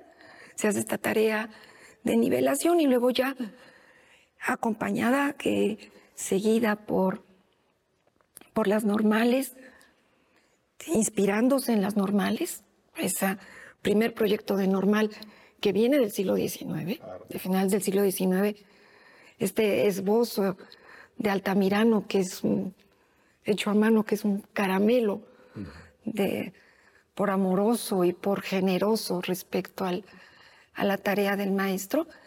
Desde ahí toma esta, tradición y creo que ya es la última puesta, la última puesta con este espíritu revolucionario. El Fondo de Cultura Económica nace en 1934 como un impulso privado, no público, de Daniel Cosío Villegas. Daniel Cosío Villegas, eh, miembro de la generación de, de 1915, colaborador de Vasconcelos en todos estos afanes educativos, eh, responde a la crisis económica de 1929 y dice, para que no vuelvan a repetirse este tipo de crisis, este tipo pues, de la Gran Depresión, tenemos que manejar la economía de una manera rigurosa, de una manera técnica, de una manera científica y no simplemente de una manera romántica o ideologizada. Entonces, el Fondo de Cultura Económica, en su proyecto original, era un editorial de temas económicos. De ahí el nombre, Fondo de Cultura Económica. Y sus primeras publicaciones son libros de economía, traducidos, por cierto, dado Por no Alfonso había- Reyes, por. Alfonso Reyes, por Salvador Novo, por sí. Castro Leal, son los porque no había economistas profesionales en México. Eh, la historia cambia y está asociada al nacimiento del Colegio de México. Cinco años después empiezan a llegar los eh, Trasterrados. los trasterrados españoles, los refugiados, eh, los refugiados españoles, los republicanos, invitados primero a la Casa de España, que fue idea de Cosío Villegas, el mismo que había creado el Fondo de Cultura Económica en 1934. De hecho, la Casa de España, en ausencia de instalaciones propias, porque no las tenía, trabajó en dos cuartitos que le prestó Cosío Villegas de las oficinas del fondo. Entonces llegan estos españoles maravillosos, Gaos, Medina Chavarría, Imas, y entonces trabajan en el mismo edificio un rato para la Casa de España, para el Colegio de México, y un rato para hacer traducciones en el fondo. La idea de que México puede cambiar si hay igualdad de oportunidades. Y la igualdad de oportunidades se da empezando por la educación y por tanto se pudo planear a nivel nacional un eh, eh, plan de, educativo, pedagógico, que lo mismo eh, está en el norte que en el sur, que en el centro, que en las costas, que tierra adentro. Hay una política de Estado en donde los planes de estudio, los libros de texto gratuitos nos unificaban a todos los mexicanos o nos unifican a todos los mexicanos eh, con un proyecto educativo que nos permite a todos iniciar nuestras vidas eh, en igualdad de circunstancias. Aquí sí, eh, no se trata de que la gente que está en, las, eh, en la sierra última, en el último confín del país, tenga una educación de peor calidad que el que está en el centro. Eh, si eso es así, es por un asunto meramente material, pero no por eh, una intención política. La intención política es que todos nosotros leamos los mismos textos, tengamos acceso a las mismas literaturas, eh, podamos leer a los mismos poetas, tengamos nuestras ideas de patria y de nación y de mundo eh, a partir de una serie de lecturas, una serie de pensamientos que eh, sí fueron una política nacional.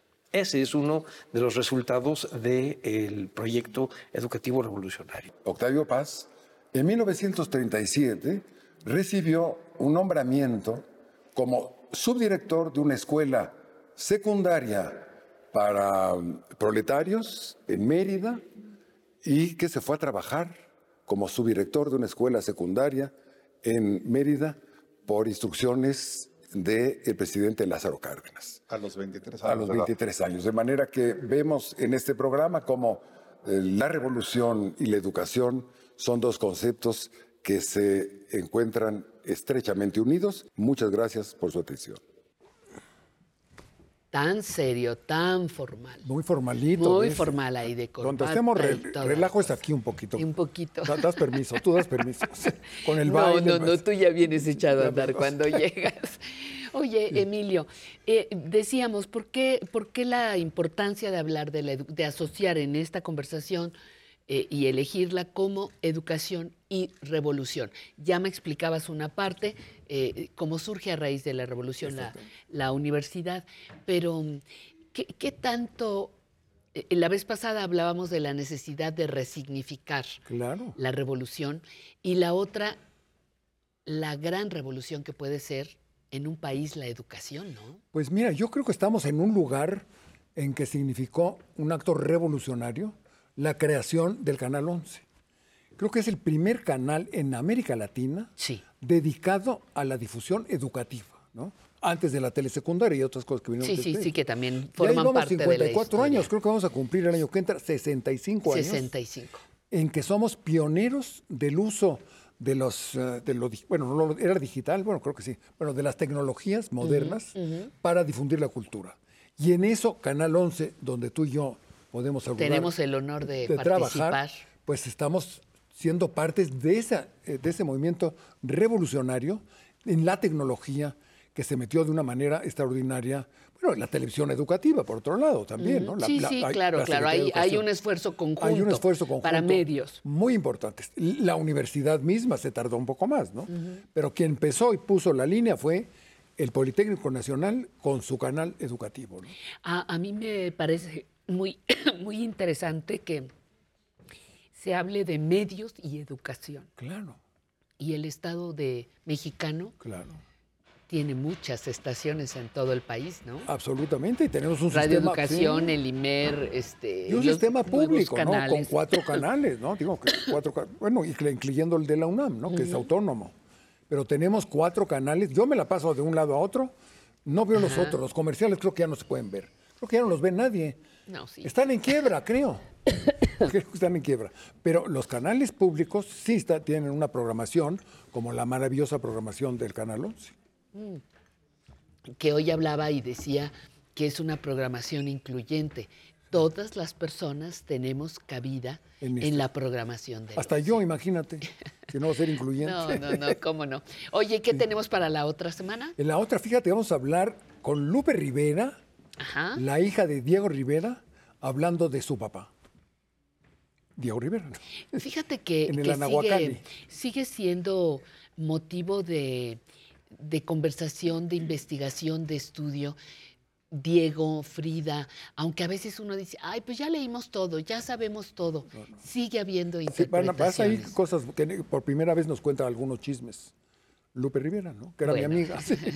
Muy bien. Nos pues ya, vemos. ya falleció hace que un par de años más. o No, menos, creo que el año pasado. O el año pasado, hace sí. poquito. Muy bien. Muy poquito. Doctor, un placer tenerlo aquí con nosotros. Muchísimas gracias. nos veremos. Y como siempre, agradecemos la presencia de todas las personas que nos han acompañado con una, con dos o con tres horas de nuestra revista. Va nuestro saludo hasta Celaya, hasta el estado de, bueno, el estado de Guanajuato, el estado de Jalisco, Morelos, Colima, Aguascalientes. Un abrazo y nuestro agradecimiento hasta Perú que nos siguen con esta transmisión. Eh, les quiero recordar que si bajan ustedes de manera gratuita la aplicación 11 más, van a poder disfrutar gratuitamente de toda nuestra programación. Les invito a visitar también nuestro blog, aprenderenvejecer.tv.